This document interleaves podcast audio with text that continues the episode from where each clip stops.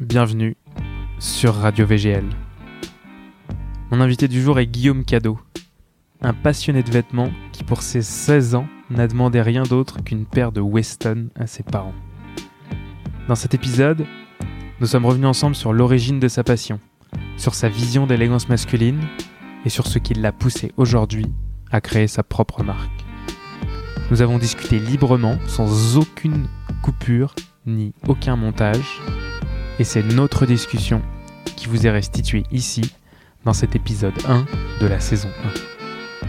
Je m'appelle Arnaud Chanteloup et vous êtes bien sur Radio VGL, podcast de verygoodlord.com.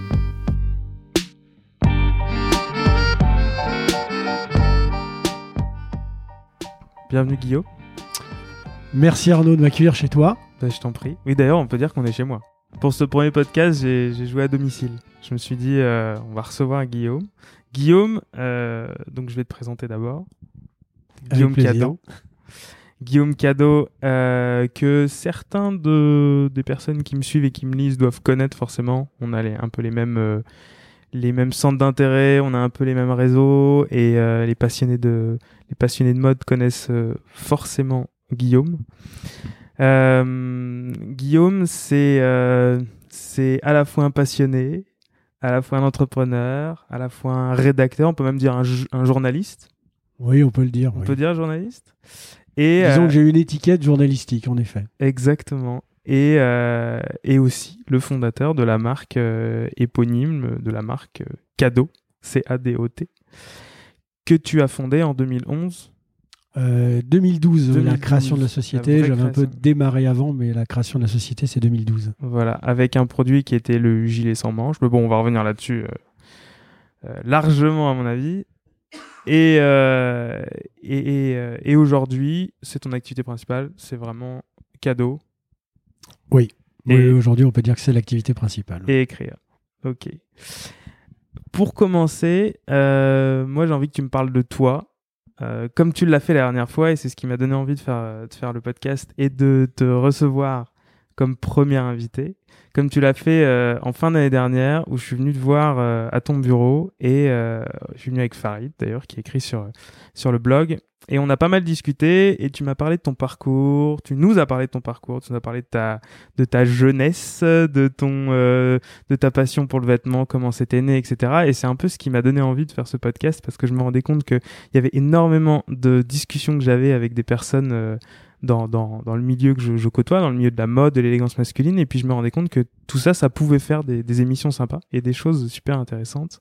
Donc j'ai envie que tu me fasses un, petit... euh, un petit euh, que sais-je Guillaume Cadeau, un petit euh, Guillaume Cadeau pour les nuls depuis euh, depuis C'est pas mal, ça. depuis il y a très longtemps. Euh, remonte aussi loin que tu veux, aussi loin que tu peux, euh, et parle-moi de, de toi pour comprendre euh, la jeunesse de cette passion pour, le, pour la mode masculine et euh, pour l'élégance masculine.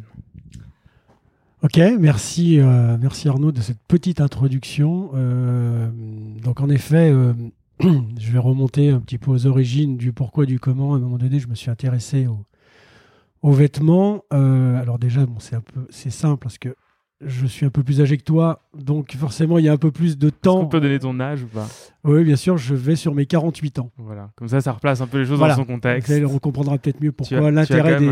un, des- grand, euh, un, un héritage, un background, une. Voilà, il y a, il y a un peu d'années qui se sont écoulées. un Et puis, euh, et puis il y a des époques intéressantes qui étaient, euh, qui étaient les années 80, euh, avec beaucoup de choses qui se sont passées pendant les années 80. Donc toi, dans les années 80, tu avais quel âge? Bah, dans les Euh. années 80, moi je suis né en 71, donc j'allais sur Ah mes, j'avais 10 ans. Donc euh, de 10, on a fait 10-20 ans. Donc euh, de 10 ans à 20 ans, il se passe des choses dans la vie d'un d'un petit garçon de province. peu, ouais. Moi, Un peu donc je suis euh, lyonnais, lyonnais d'origine, toute ma famille est lyonnaise, donc ça a une énorme importance pour euh, deux univers qui sont très chers à mon, à mon cœur, qui sont euh, la nourriture, la terre et euh, le textile. Alors le premier c'est le textile. euh, Ça fait trois univers. Enfin, la, te- la terre est liée à la nourriture pour moi parce qu'il y a des choses qui poussent et les bêtes, euh, normalement, pâturent sur la terre. Donc le terroir et. Voilà, le terroir avec l'alimentaire, donc tout ce qui est autour de la restauration. Ah, je et- savais pas que c'était un et, truc que tu. Oui. Euh, Donc, euh, je vais aussi reprendre juste très rapidement de dire que Guillaume et, et moi, on se connaît euh, bien et euh, on se côtoie depuis euh, plusieurs années maintenant. oui, en effet. euh, voilà, donc euh, il y a des choses que je ne savais pas, tu vois. Tu vois. J'espère que je vais en apprendre. Ah bah, j'espère aussi. tu vois. Euh, donc le premier, le textile, euh, j'ai une famille qui en fait, euh, toute une partie de ma famille a toujours été dans le textile. Mon grand-père était courtier euh, pour les soieries lyonnaises, donc il représentait des maisons de soieries et qu'il euh, qu'il vendait auprès de, distributeurs ou de confectionneurs. Et mon papa a fait l'école textile de Lyon et ensuite euh, a dirigé des usines avec un associé euh, dans la région lyonnaise autour du textile, donc euh, fabriquer du tissu. Donc aussi bien soierie que tissu industriel, ils ont fabriqué notamment des tissus pour l'armement ou des tissus pour l'automobile. Et puis après, il y avait toute une partie, euh, une autre usine qui gérait euh, plus, euh, on va dire, tissu féminin, le taffetas, l'acétate, la viscose, etc. Donc tu as baigné dans le tissu et dans le- l'habillement et dans depuis depuis. Euh, depuis ma naissance. Ah, En fait, euh, il y a un truc qui résume assez bien euh, ma, ma- ma petite jeunesse. Lorsque le samedi, normalement, les jeunes garçons ont une activité sportive, notamment le football, bah, moi j'allais faire les boutiques à Lyon. Parce que tous les samedis, on descendait à Lyon voir les magasins, parce que mon père, euh, qui aimait le vêtement, qui aime le vêtement, il est toujours de ce monde, bien sûr. Mais euh, on allait voir les magasins pour voir en gros bah, qu'est-ce qui sortait dans la, mode par rapport à lui, ses collections de tissus. Donc depuis tout petit, j'ai toujours eu des morceaux de tissu à la maison. On a toujours parlé de textile, que depuis 50 ans, le textile est en crise euh, et que c'est un, voilà, c'est une, des, places fortes de la région lyonnaise, même si aujourd'hui beaucoup de tisseurs et notamment de soyeux ont disparu, mais ça reste euh, ancré en tout cas dans les valeurs euh, de la région lyonnaise. Donc ça, c'est la première chose. Et la seconde, dans la famille, j'ai mon oncle qui a toujours travaillé dans la boucherie et mon grand-père qui était dans la salaison. Ce qu'on appelle la salaison, c'est la charcuterie. Donc, qui est aussi un, terroir fort dans la région. Euh, avec deux grands-mères très bonnes cuisinières. Euh, donc moi, tout petit, j'ai vu tuer le cochon euh, dans la bâtisse familiale, faire les saucissons, Ah ouais, passer du temps avec mon grand-père dans les potagers. C'est ce qui m'a donné, je crois, le, le goût de, de l'aliment et de la cuisine, parce que c'est une de mes passions. deux passions en fait, ça vient de ton Exactement. enfance, quoi. C'est Et puis il y en a une troisième qui va couronner le tout et qui va en fait faire le, le liant notamment avec le, le vêtement, c'est les sports mécaniques. C'est l'auto, la vieille Voilà. auto. Donc je parlais de, de tout à l'heure où le samedi matin, la plupart des, des jeunes garçons euh, allaient faire du, du football. Nous, le ballon n'a pas n'a jamais été un, un sport euh, revendiqué dans la famille, Ça mais c'était plutôt un- les un moteurs. point- Un point commun. en tout cas, ça. Voilà, donc mon oncle, c'était plutôt les deux roues et mon papa, c'était les quatre roues. Mon papa fait du rallye automobile. Euh, J'ai vu la première course de Formule 1, je crois que j'avais 9 ans. C'était au Grand Prix de Dijon, qui n'existe plus depuis bien longtemps, Formule 1. Euh, donc voilà, donc depuis tout petit, j'ai toujours entendu des moteurs à la maison, j'ai toujours vu des voitures. Euh, on parlait voitures, on mangeait voitures, on allait voir des courses. Euh, et rapidement, moi, je me suis dirigé dans tous les sports que j'ai faits. C'était lié en fait à ce qui se déplaçait. J'ai fait euh, 10 ans de BMX en compétition. J'ai fait de l'enduro, j'ai fait du motocross, j'ai fait du karting. Et puis après, bah, comme la voiture, c'était compliqué d'y accéder, j'y ai accédé par une de mes activités professionnelles, qui est le journalisme. Euh, voilà. Donc, en gros, voilà, ces trois pôles, en fait, définissent assez bien ma personnalité et c'est ce qui m'a amené plus tard à, vouloir faire du vêtement, euh, lier le textile avec cette passion autour de la, de, des sports mécaniques et, évidemment l'élégance qui en dégage. Euh, mais en tout cas, voilà, mais voilà, mais mes, mes, trois piliers forts d'intérêt dans la vie depuis toujours. Donc toi, toi, contrairement à beaucoup de, à beaucoup de, de personnes, euh, bah, comme, enfin comme moi, je peux, je peux dire que mon père n'était pas euh, un féru de vêtements. Donc contrairement à, à beaucoup de personnes de ce que je peux voir et de ce que je peux, de ce que j'ai pu comprendre euh, au travers de ces nombreuses années à, à écrire, à bloguer, à rencontrer des gens, à discuter, toi, ton père et ta famille ont eu un gros impact sur ton style, sur la manière, sur ton goût pour le vêtement et sur ton éducation.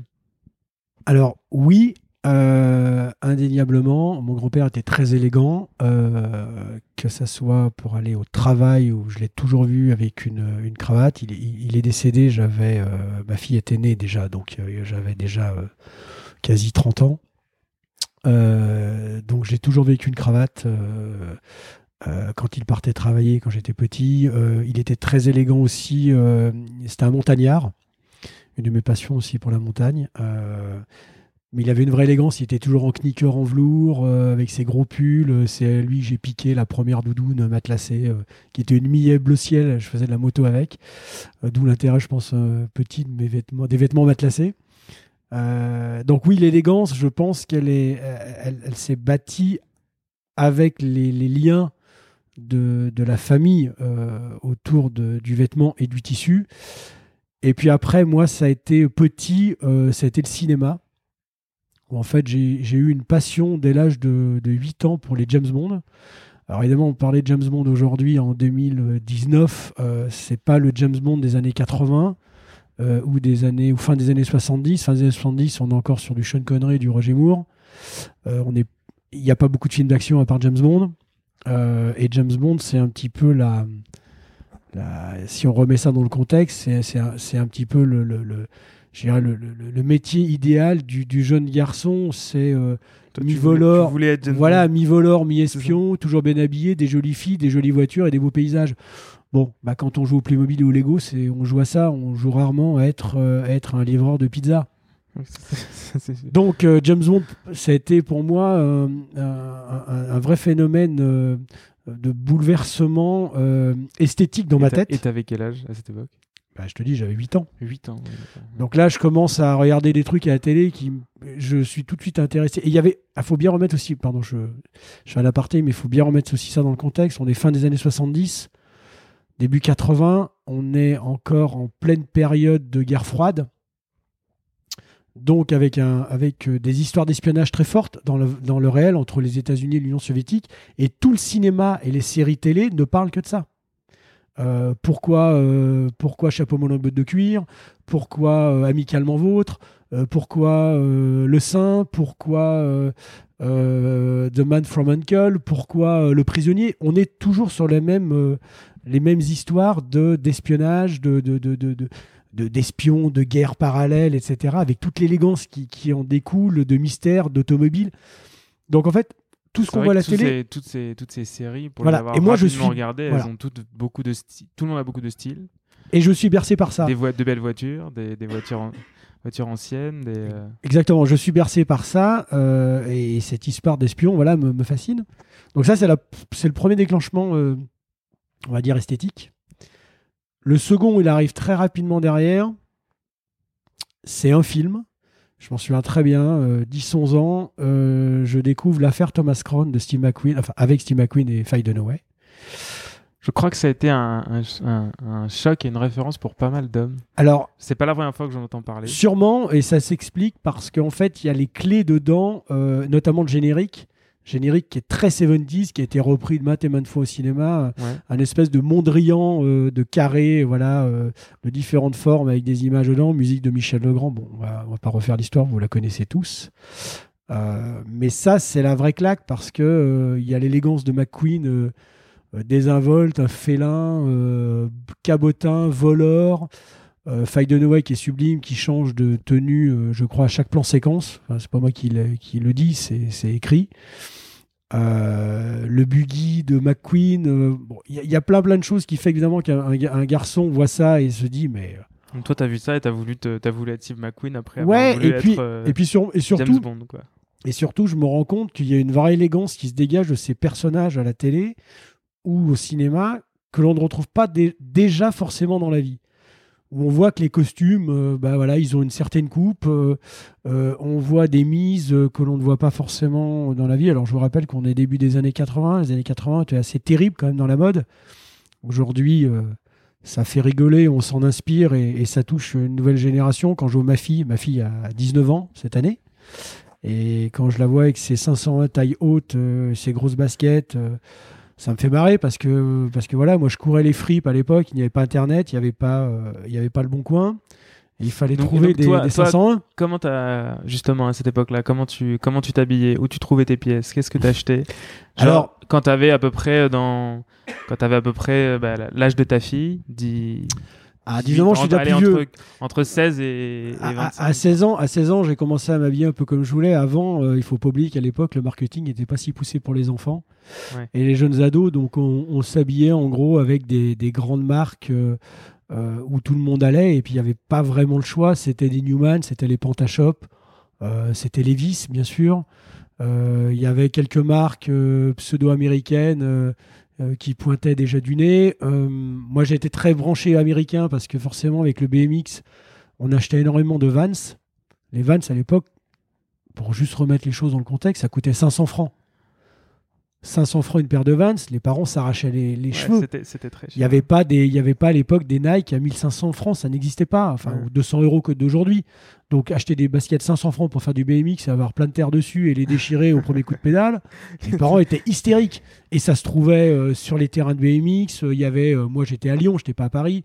Il y avait deux magasins à Lyon qui, qui en fournissaient. Donc c'était une vraie quête d'aller chercher ces produits-là. Et euh, idem, quand on a commencé à s'intéresser aux jeans, euh, on s'apercevait que les 501 qu'on trouvait en France, c'était pas les mêmes que les 501 qui venaient de, des États-Unis. Euh, donc il fallait les chercher dans les fripes, où on demandait aux copains qui partaient à New York, etc., de nous ramener des 501 avec des problématiques de taille. Enfin, donc l'histoire a commencé comme ça. Donc c'est vers 14-15 ans. En fait, à 14 ans, je me suis abonné à un magazine qui n'existe plus, qui était dans le groupe Vogue, qui s'appelait Vogue Homme France. Euh, et je me suis abonné à ce magazine parce qu'à Lyon, il n'y avait pas grand-chose et euh, il n'y avait pas de... De, de ton propre chef Ouais, Tu ouais, t'es ouais. volontairement dit je, je vais m'abonner à ce ouais, parce magazine. que j'avais, j'étais tombé par hasard sur un magazine euh, sur Vogue, je sais plus comment, et j'ai trouvé ça canon. Et, et alors, ce qui est très drôle, c'est qu'à l'époque, écrivaient à l'intérieur des personnes comme Marielle Wiesmann, Ouais. euh, Bec Bédé, Emmanuel Debrandt, donc des vraies plumes, acerbes, etc., avec un regard très critique sur le, sur le vêtement, donc c'était chouette. Et puis pour moi, c'était l'époque, voilà, c'était l'époque d'Ardisson avec lunettes noires pour nuit blanche qui était au Palace à Paris. Donc tout ce qui commence à me, faire fantasmer en termes d'esthétique, de gens un peu décalés, que évidemment à Lyon, il n'y avait pas. Euh, et donc là, euh, j'ai ouais, 14-15 ans.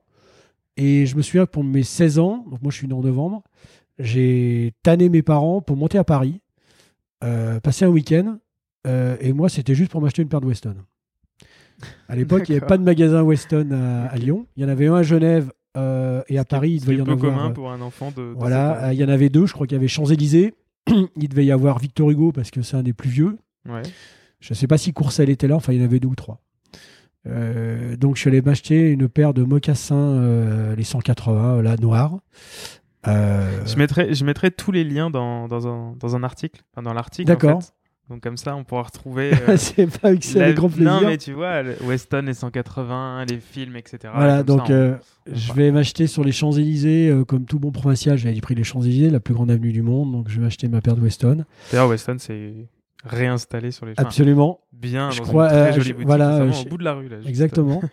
Euh, et donc j'achète cette paire de chaussures. euh, je me souviens du prix encore à l'époque, c'était 1350 francs, Ok. ce qui était une sacrée somme pour, pour l'époque. Paire de Weston à Euh, moins voilà. de 200 euros, quoi, aujourd'hui. Alors, euh, il faut bien remettre ça dans le contexte. Toujours pareil, c'est une phrase que je vais sou- sou- souvent dire, mais l'époque a tellement, les, les époques ont tellement changé aujourd'hui et c'est tellement facile aujourd'hui d'acheter un, un- un bien de consommation euh, parce qu'en un clic, on peut avoir tout ce que l'on veut du monde entier. Euh, à l'époque, c'était un vrai pèlerinage quoi d'aller acheter ça. Et quand vous redescendez à Lyon avec une paire de Weston et que vous arrivez dans la cour de lycée avec ça, aujourd'hui, il n'y a pas d'équivalent parce qu'aujourd'hui, même, euh, je dirais, la la, belle basket deck euh, japonaise, aujourd'hui, on la trouve. Alors que c'est compliqué déjà à trouver, mais il n'y a pas d'équivalent aujourd'hui C'est vrai parce qu'il que faut vraiment chercher pour trouver un produit Exactement. que tu ne peux pas trouver. C'est assez dur de rien trouver aujourd'hui. donc Il euh, y a toujours un moyen pour que ce soit eBay, que ce soit. euh, bah, il y a des shops qui sont devenus très pointus comme Beige Habilleur, qui sont. euh, qui, exactement où on arrive à trouver des pièces voilà, de, de connaisseurs. euh, voilà, tu, tu trouves Gingy, tu as des pièces qui, que, que, tu, que tu trouves que là-bas et voilà. Et eux se chargent de les importer. Toi, à l'époque. Ah bah fallait, fallait se déplacer. Ouais. Et pourtant, Weston aujourd'hui, ce qui est, qui est une marque relativement euh, qu'on peut trouver un peu partout. Enfin, euh, et Mm. Et- grande marque, quoi. Et là, tu, m- tu, tu nous dis que. Ah oui, c'était le pèlerinage. Et, un pèlerinage. et- et même, euh, voilà, à 16 ans, donc on est fin des années 80, milieu des années 80, euh, il n'y a même pas de boutique à Lyon. Lyon est la deuxième ville de France à ce moment-là. Donc, Ouais, donc c'est- il y, a- il y a quand même un gros fossé. Donc, vous arrivez avec ça dans le cours du lycée, euh, c'est- Tes parents t'avaient laissé euh, porter ta paire de Weston. Ouais, ouais, ouais. Alors c'était, il fallait, fallait en prendre soin, etc. J'ai toujours été quelqu'un de soigneux et d'ailleurs, euh, tu, tu- tu peux le démontrer, mais je les ai toujours. Ouais. Je les porte encore, donc ces chaussures ont 30 ans. Euh, donc l'année bien, suivante, ouais. comment Ah oui, complètement. Ouais. J'ai fait faire euh, les semelles et, et elles en ont vu celle-ci. hein. Boîte de nuit, Les moto, les plages, tout, et c'est incroyable. Euh, donc la deuxième année, bah, je suis remonté pareil. une- je n'ai racheté une deuxième paire, une marron que j'ai toujours, et après j'ai acheté une paire de golf. Comme ça, j'avais les trois. Euh, donc ça, c'est 16 ans. Et à partir de là, je me dis, mais euh, premier constat, je vais déjà, il faut que je bouge de Lyon et je veux monter, à- Paris. Je veux continuer à, mes études. Il faut que je fasse là-bas parce que tout ce que j'aime et tout ce que je vois, ben, il n'y a, pas à Lyon et il faut que j'aille à Paris. Donc moi j'ai fait un parcours classique. Si je fais Ouais, un petit un peu, oui, un euh, peu de, de tes études parcours pour voir classique, comment voilà. t'en es arrivé euh, aujourd'hui, euh, ce que tu fais, ce que tu es, D'accord.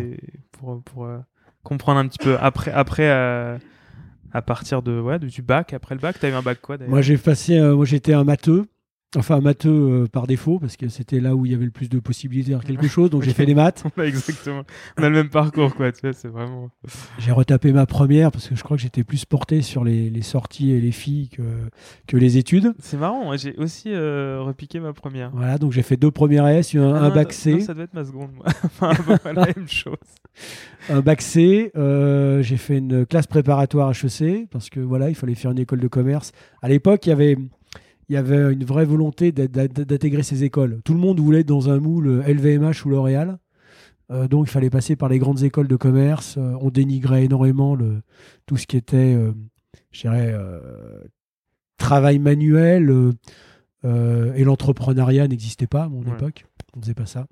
On avait déjà commencé à dénigrer. Ou alors on reprenait, on reprenait, on était d'une famille euh, d'industriels ou de commerçants et on prenait la succession facile familiale de, du commerce ou de, ou de- ou de l'entreprise, mais il n'y avait pas d'entrepreneuriat comme aujourd'hui, euh, l'entrepreneuriat a explosé. Euh, donc voilà, donc c'est ce qui m'a amené à l'école à Paris. J'ai fait l'ISG, euh, qui est à avenue Victor Hugo, et euh, sans trop savoir ce que je voulais faire en fait.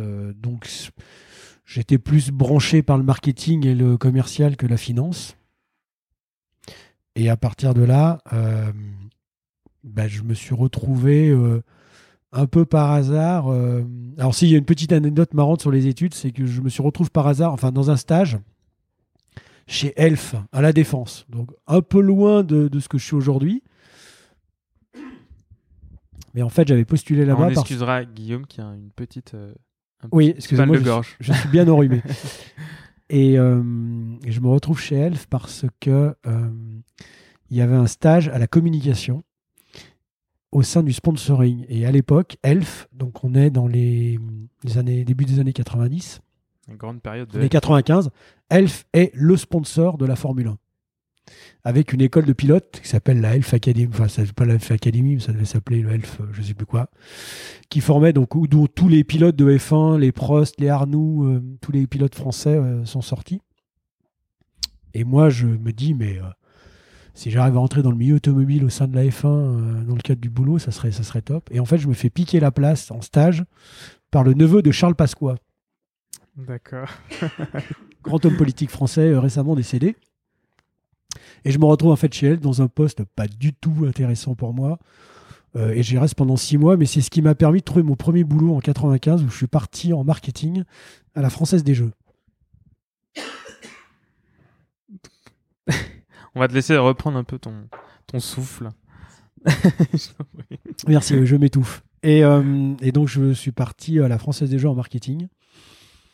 Euh, superbe école, super, super boîte, euh, une, une- une action promo tous les 15 jours, donc hyper formateur. Très politique aussi, donc ce qui apprend un peu euh, à naviguer au sein d'un grand groupe. J'y suis resté 8 ans.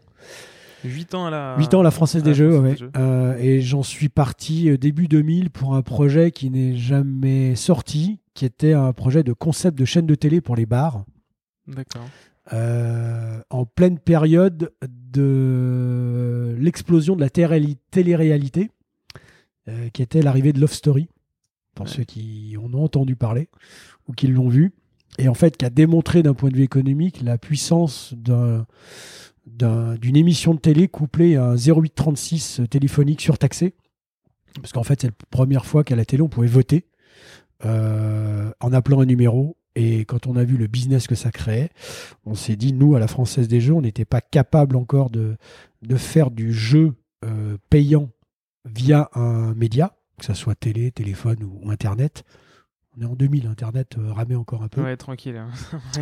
voilà. Euh, moi, j'ai démarré les premiers jeux interactifs en 98 à la Française des Jeux. C'était surréaliste, avec un modem à côté de son ordinateur qui faisait du bruit là. Exactement.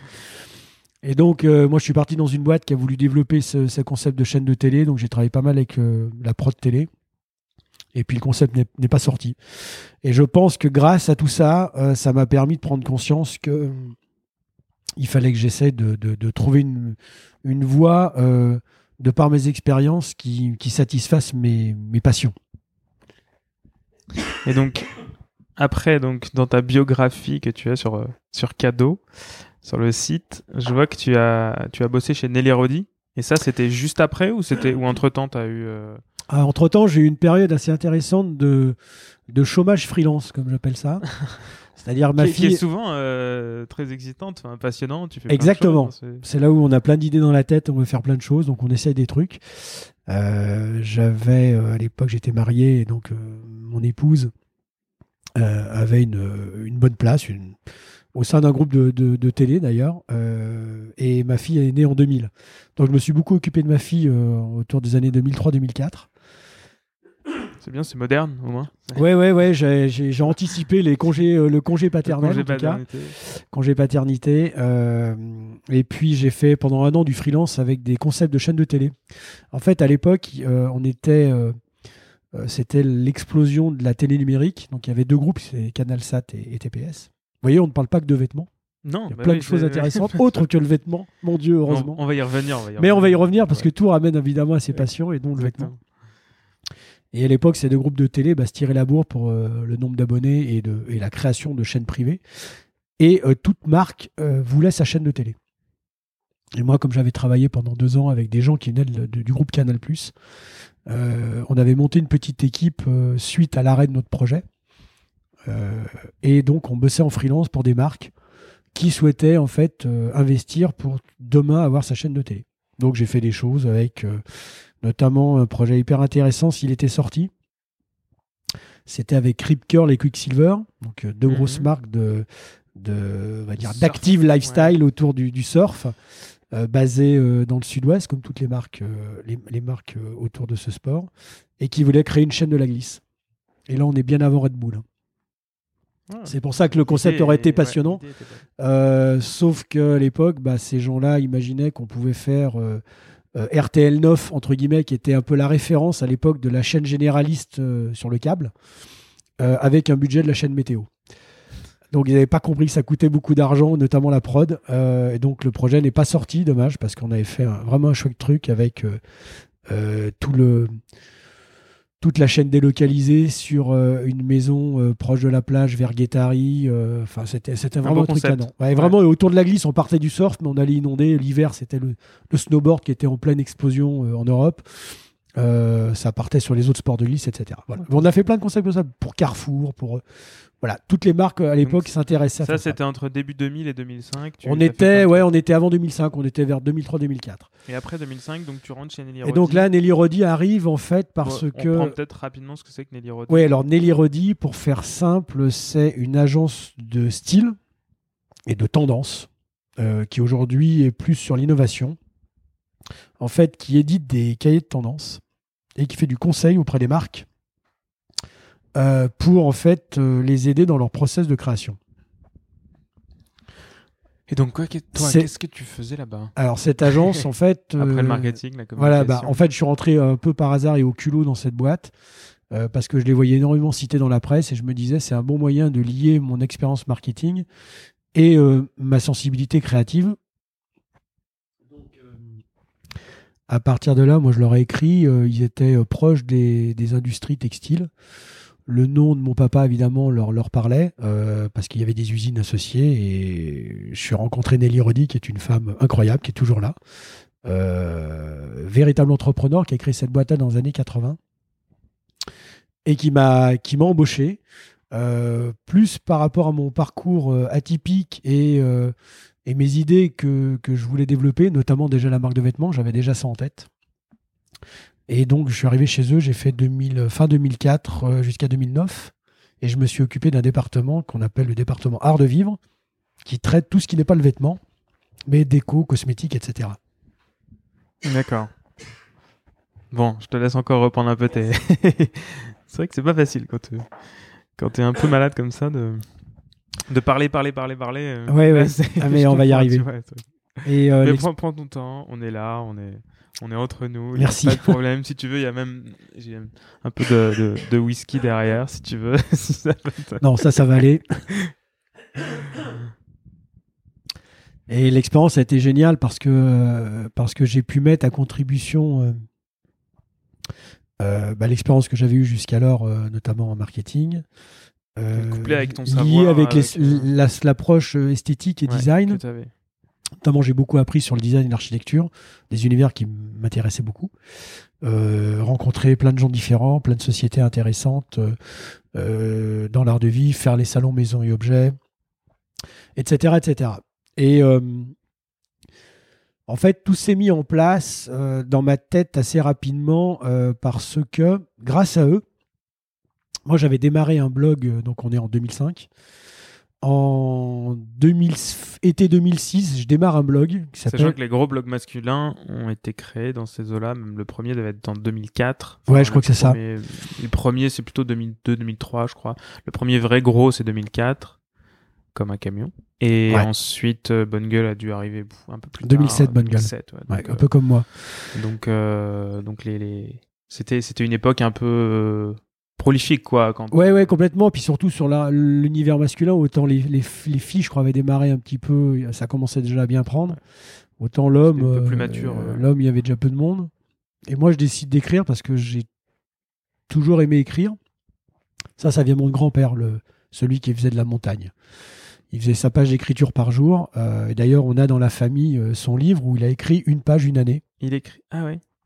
Donc sur 72 ans, en gros. Donc assez, génial, de, relire ça. Euh. Il écrivait une page par jour Non? Ouais. Ah ouais. Une page par jour sur l'actualité, sur l'histoire, sur tout ce qui lui plaisait. Wow. Ah oui, donc ça doit il faisait sa séance d'écriture et donc je pense que le goût de l'écriture vient, vient d'ici. Donc voilà, je commence ce blog en, 2007. Et il te l'avait dit avant, que, avant de. Enfin, genre, tu c'est quelque chose que tu savais quand il quand étais petit, que ton grand-père faisait cette fameuse euh, page d'écriture? Non, non, je on l'a su bien, bien plus tard. Et surtout le, livre, euh, ce, cette espèce de bouquin qu'il a, il a résumé. En fait, il a résumé la vie de la famille euh, Cadeau. Euh, Parce qu'on va dire que, enfin, il faut dire, hein, cadeau c'est ton vrai nom. Hein. oui, oui, alors c'est pas, ce n'est pas un pseudo. Cadeau, c'est ADOT, c'est vraiment mon nom de famille. C'est ADOT, ouais. Exactement. Et, c'est vraiment, euh... c'est un joli nom finalement. Qui... Ouais, ouais, ouais. Je vous expliquerai comment, pourquoi je l'appelais Cadeau la marque euh, quand on y viendra. Et donc voilà, mon grand-père en fait avait son livre euh, où il faisait, en fait, il résumait sur une page une année de sa vie, mm, mm. donc une année de la vie de famille. Euh et donc, oui, 2007, euh, je, je, je, commence ce blog, enfin, fin, fin d'année 2006. Qui s'appelait My Vision, c'est ça? My Vision. Exactement, qui s'appelle My Vision, euh, qu'on trouve encore sur Google. Un nom anglais. Ouais, c'est la vision que j'aimais bien, j'aimais bien le mot vision. Ok. Parce qu'en fait, déjà, il est, je, voulais parler de choses qui me plaisaient, qui m'intéressaient, et pas forcément liées à, à l'actualité ou, ou, à la mode. Et ça avait un but euh, mercantile enfin, Tu t'es dit, je vais en faire un job euh, Aucun. On savait pas où on allait à l'époque. Moi, c'est comme ça que je rencontre euh, James Bort, photographe aujourd'hui assez connu. Je rencontre le matérialiste Mathieu et Brian, qui ont mm-hmm. eu un très gros blog. Que je rencontre comment, Gabriel Desrabilleurs. Que je rencontre. Il a commencé quand, Gabriel? En même temps que. Ouais, quasiment, ouais. Ah ouais, donc c'est vraiment. Très longtemps. Il y avait je pensais que les Rabilleurs, c'était plus récent. Non, il me semble que c'est à peu près dans la même période. Alors, ça s'appelait pas les Rabilleurs, peut-être au début, je sais plus. Euh, mais en tout cas, voilà, tout le monde est. C'était, on avait une.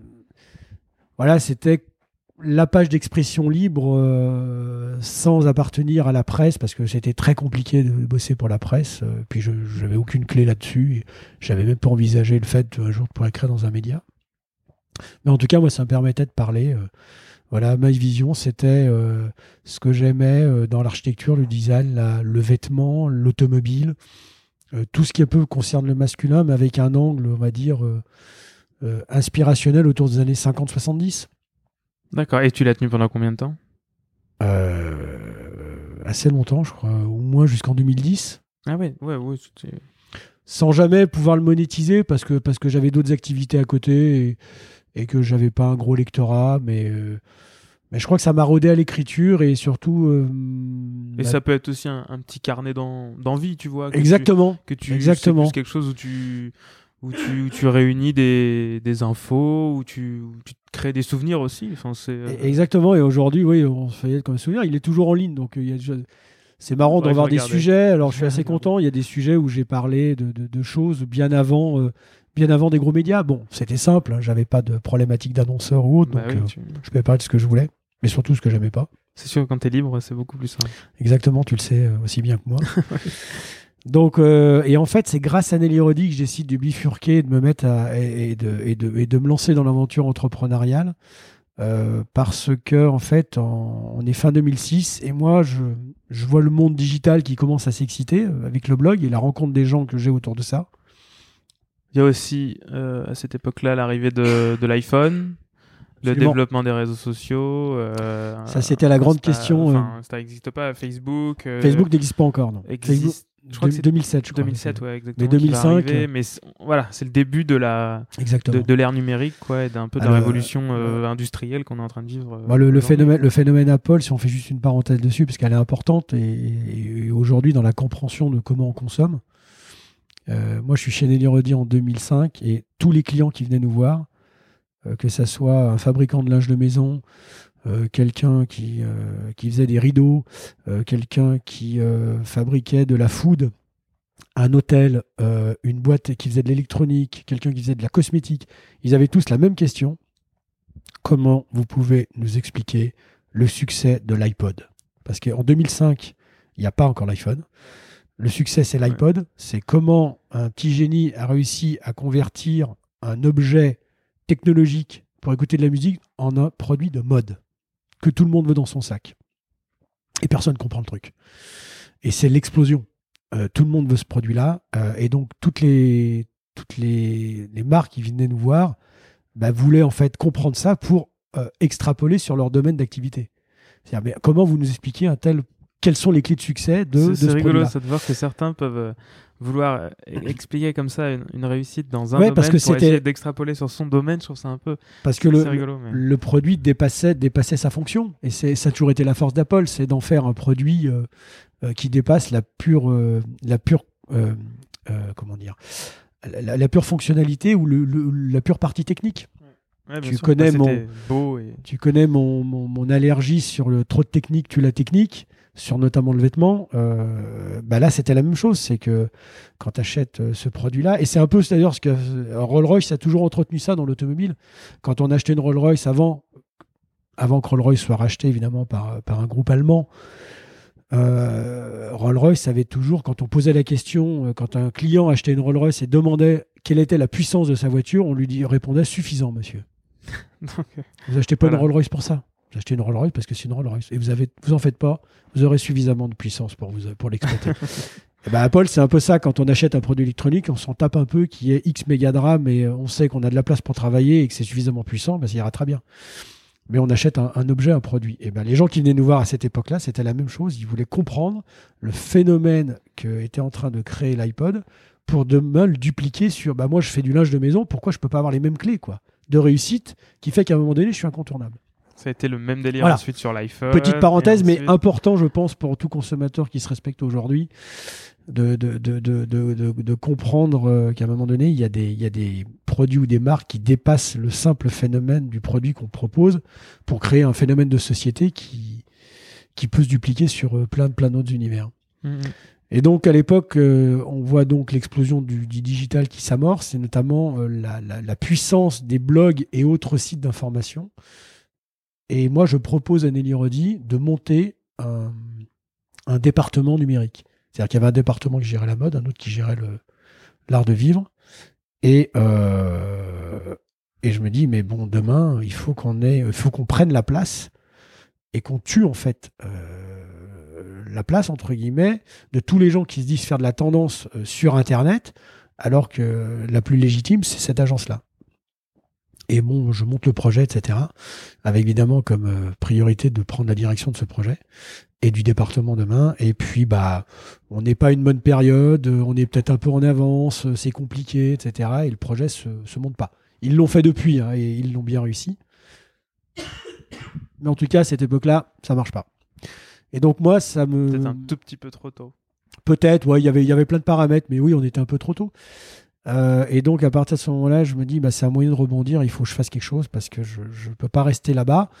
Je tourne en rond euh, et j'ai déjà évidemment cette idée de vêtements dans la tête parce que depuis toujours, venant d'une famille euh, plutôt orientée artisan, artisanat, donc pour résumer, des gens qui savent faire des choses avec leurs mains.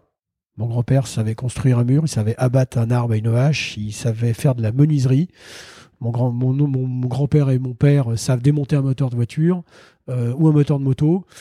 Je me dis, moi, c'est bien, j'ai fait que des études, euh, j'ai mes chaussures bien cirées, mes petites cravates euh, dans des grands groupes.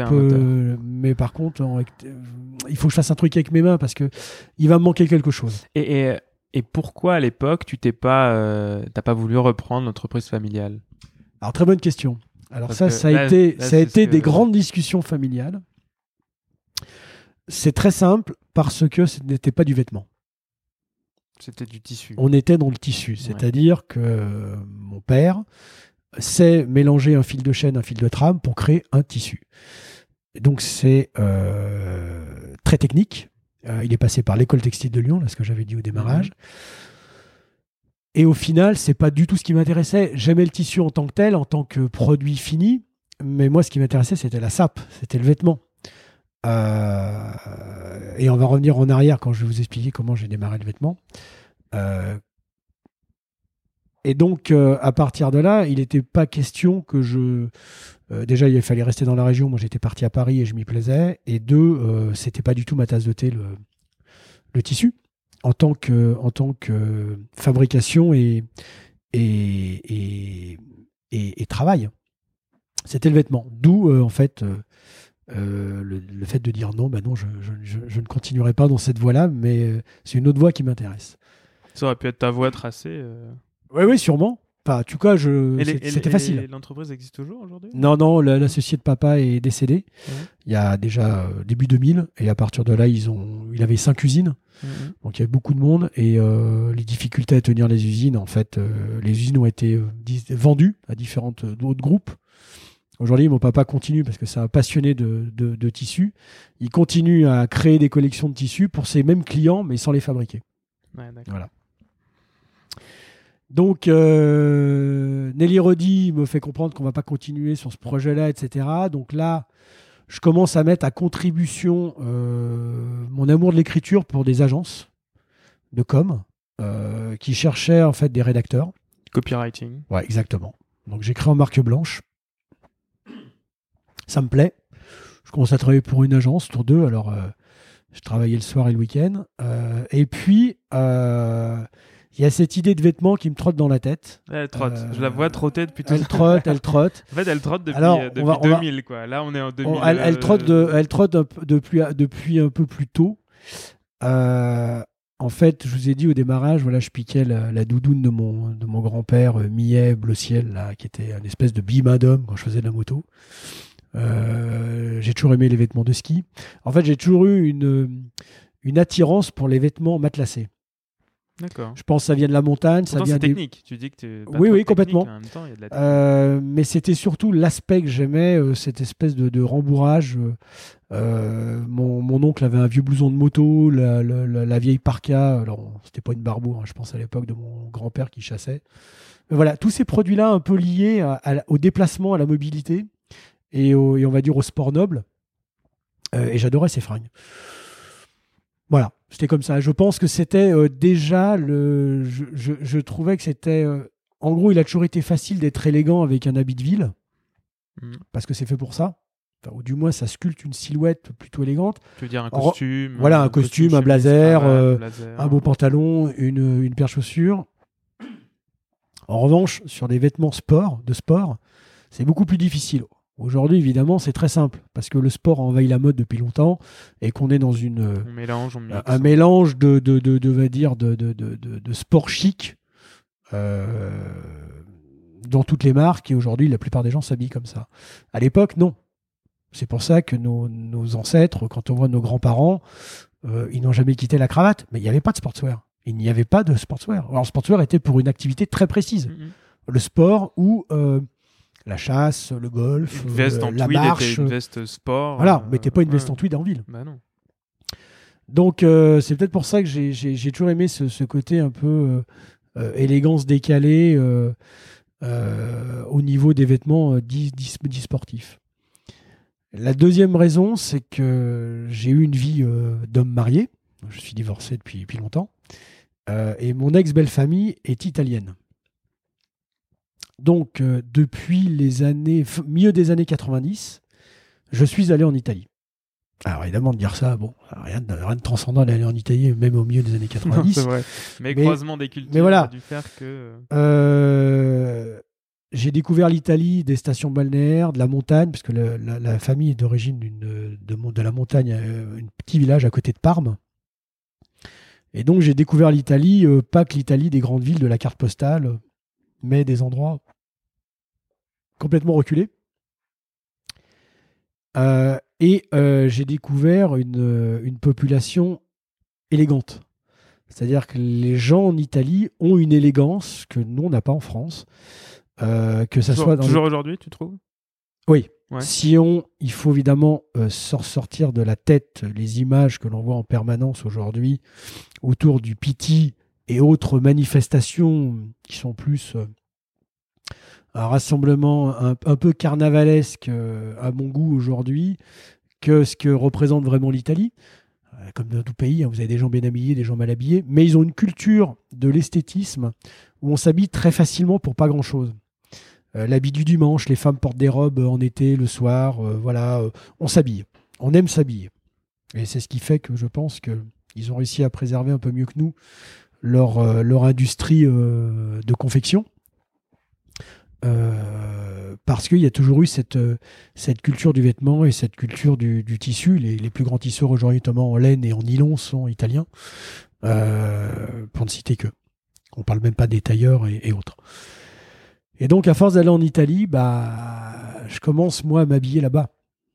On est mieux des années 90, hein, je, répète. Hein. Milieu des années 90, début 2000, moi, je commence à acheter des jeans rouges, euh, euh, des frocs de couleur. Je, mes pantalons, je les ai toujours portés un peu courts. euh, euh, J'avais toujours des mi-bas de couleur. Voilà. Je commence à m'intéresser vraiment aux vêtements là-bas. Et, évidemment, un des produits que l'on voit en permanence en Italie, déjà à l'époque, c'est des petites doudounes sans manches matelassées. Ça a toujours existé en Italie, j'en ai toujours vu. Et les premières que j'achète, c'est en Italie. Euh, Benetton, que tout le monde connaît, en faisait. J'arrivais en France chez Benetton, il n'y en avait pas. Donc c'était vraiment localisé. Et euh, que ce soit le, paysan euh, du village, le Milanais par-dessus sa chemise bleu ciel, on a des petits gilets sans manches matelassés, etc. Et moi, je trouve le produit génial parce que pratique, ça tient chaud, ça libère le mouvement parce qu'on n'a on n'a pas les bras pris. Et tu, tu parles Euh, du gilet sans manches. Voilà, le- la, doudoune, la, la- la en nylon euh, type euh, aujourd'hui Uniqlo. Ouais, Uniqlo, Voilà. ouais, ça. Euh, donc c'est des marques qui sont inconnues en France qui les fabriquent. Moi, je qui à l'époque? Ouais, je, je, je peux même pas te dire les marques. je, je- je les trouvais n'importe où, même dans les supermarchés, j'en achetais. Il y en avait de partout. Donc la plupart du temps, ça ressemble un peu à la, à- aux doublures en nylon qu'on peut trouver sur certaines barbours. Vous voyez ce, ce, ce, nylon. épais. Non, non, ce nylon Non. bleu assez fin avec un, avec un quadrillage en, en losange. Euh, voilà, euh, sans manches. Voilà. Très tout simple. Et je vois tout le monde avec ça. Parce que moi, sur ma, j'ai une Bidale et elle est- je trouve que le truc est très épais. Enfin, c'est. Ah oui? Voilà. Ah, Bah, Ils l'ont certainement changé depuis. euh, Peut-être. Donc, euh, quand vous ramenez ça en France euh, début 2000 et que vous allez travailler, on vous demande si vous revenez du ski. hein, c'est bon. C'est comme Marty, Mac- McFly dans euh, Retour vers le futur, quand il arrive avec sa doudoune sans manche, je lui demande s'il a pas enlevé son gilet de sauvetage. Bah, c'est un peu pareil. C'est-à-dire personne comprend ce truc-là. La culture n'était pas la même, quoi. C'était vraiment. Non, la culture est complètement différente. Elle n'a pas passé les Alpes. Et, euh, et moi, ce produit, je le trouve top parce que voilà, ça tient chaud, euh, ça gaine la silhouette, ça rappelle euh, voilà le, le gilet du costume trois pièces de nos grands-pères. Pourquoi on portait les gilets? Bah, Parce qu'à l'époque, les maisons et les bureaux étaient moins chauffés. Donc ça tient très chaud tout de suite, un gilet. Et puis surtout, bah, les hommes font moins de sport, ils ont un peu, un peu de ventre. Et puis quand on a du ventre, et bah, ça maintient un peu la chemise. On est tenu, euh, ça fait gonfler la cravate. Donc ça donne un peu d'élégance au porté. Donc le gilet, bah, c'est un peu la même chose, ce gilet en nylon. Et je vois les Italiens qui les mettent par-dessus les costumes, euh, sous les manteaux. euh, on va à la plage le matin, euh, on met ça sur un t-shirt. Et je trouve la dégaine incroyable. Donc je commence à en acheter un, puis deux, puis trois. Je suis avec des copains qui vont en Italie avec moi. Ils me font putain, mais c'est cool, on va en acheter aussi. Et ça démarre comme ça, en fait, cet amour pour ce produit-là. Et puis en même temps, moi, quand je suis arrivé à Paris, j'avais une quête qui était m'habiller chez un tailleur. Parce que je commençais à avoir le tour du prêt-à-porter.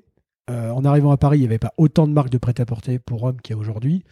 On avait les smugglers qui Mais étaient il y déjà avait là. beaucoup plus de tailleurs, je pense, à l'époque pour le coup. Pas tant que ça. Pas tant Non, que parce ça que les, les tailleurs ont commencé à disparaître fin des années 70, les vraies maisons de tailleurs.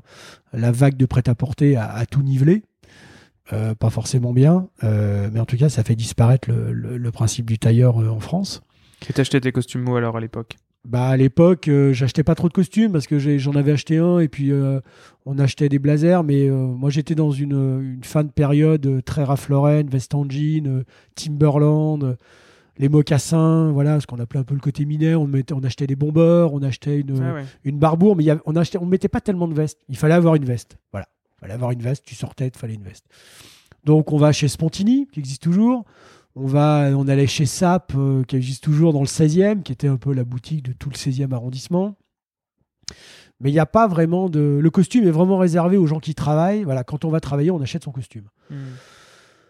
Et, Et euh, tu travaillais pas en costume toi après alors, je travaillais en costume, je les achetais où? J'allais si j'allais beaucoup dans une boutique euh, à Saint-Germain qui commençait à faire des costumes un peu typés années 60 à l'époque. On commençait à revenir à des coupes. euh, on n'était pas encore à l'époque Slimane, donc euh, ça devait être fin des années 90. Euh, donc on commençait à voir les premiers costumes apparaître avec les poches cavalières, des pantalons plus étroits sans pince. On disait putain mais comment c'est comment on va pouvoir porter un truc pareil? Les revers plus étroits et j'allais chez je crois qu'il a arrêté. C'est un vieux briscard de- du prêt-à-porter. J'allais chez Tony Truant, qui porte bien son nom. Tony Truant, oui, oui, je vous l'affirme, qui était rue Guizarde. À l'époque, Ah, il était rue des Canettes. Euh, et le mec, il avait, voilà, il faisait faire ses trucs en Italie, euh, pas toujours bien, bien placé sur les prix, mais il avait des, il avait des vraies dégaines. On était vraiment euh, typé 60, donc les costumes un peu plus jeunes, on va dire, que le costume de nos parents. Et puis après, j'ai dû aller euh, euh, où j'allais acheter des costumes. J'ai dû en acheter un chez Paul Smith. Enfin, là, on, on testait des trucs. Il y avait, il y avait pas grand chose, hormis les grandes marques qui Ouais. coûtaient très cher. Et en fait, euh, début 2000, je raconte l'histoire parce qu'elle est très drôle. Donc, euh, je commençais à fréquenter euh, bottier, euh, tailleur, euh, enfin bottier horloger. euh, et, euh, et en fait, c'est un de mes copains qui est suisse. Alors ça, c'est en importance parce que qui bosse dans une banque en Suisse, une banque, privée. Donc euh, toute l'image que ça peut véhiculer en termes de, sérieux, de rigueur, qui me dit euh, Guillaume, tu peux aller me chercher. euh, je descendais au ski le voir un week-end et il me dit tu peux aller me récupérer. J'ai fait faire deux costumes chez un tailleur à Paris. tu descends ce week-end, là on se voit pour skier. Amène-moi mes costumes. Bon, je suis ok, d'accord. Et j'arrive dans une vers la rue Rambuteau, dans un appartement où il y a un capharnaüm de tissus et de costumes avec des machines à coudre, un, un espèce de vieux monsieur tout voûté qui m'ouvre la porte, qui s'appelle Marcel, et qui me dit oh, venez chercher les costumes de Nicolas. Bah, ils sont là. J'ai dit mais qu'est-ce que Nicolas, mon copain suisse, euh, banque d'affaires, euh, qu'est-ce qu'il vient foutre dans cette espèce de euh. bouge? Bon, je prends les costumes, euh, je regarde le costume, je dis putain, ils sont quand même bien faits. Je discute un peu avec le papy euh, qui me dit Ouais, moi je fais des costumes sur mesure, euh, bah, venez me voir si vous voulez. Et en fait, ce monsieur, j'y suis resté 15 ans. Pendant 15 ans, j'ai fait faire toute ma garde-robe chez lui.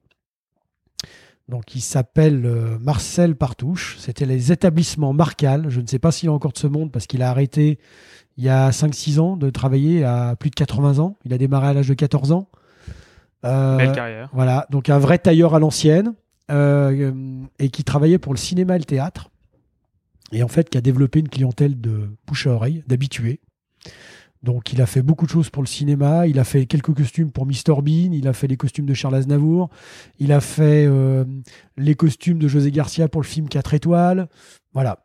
Donc il travaillait pour le théâtre et le cinéma et une clientèle comme moi de, passionnés euh, où j'emmenais euh, tous mes copains. en fait c'était du sur-mesure. Alors si on va être très précis dans les termes, c'est pas ce qu'on appelle de la grande mesure parce que la grande mesure on fait un patronage pour vous uniquement ce que fait Cifolini ou Camps di Luca, qui sont les deux grands tailleurs parisiens et les deux seuls qui restent aujourd'hui en tant que vraiment de tailleurs.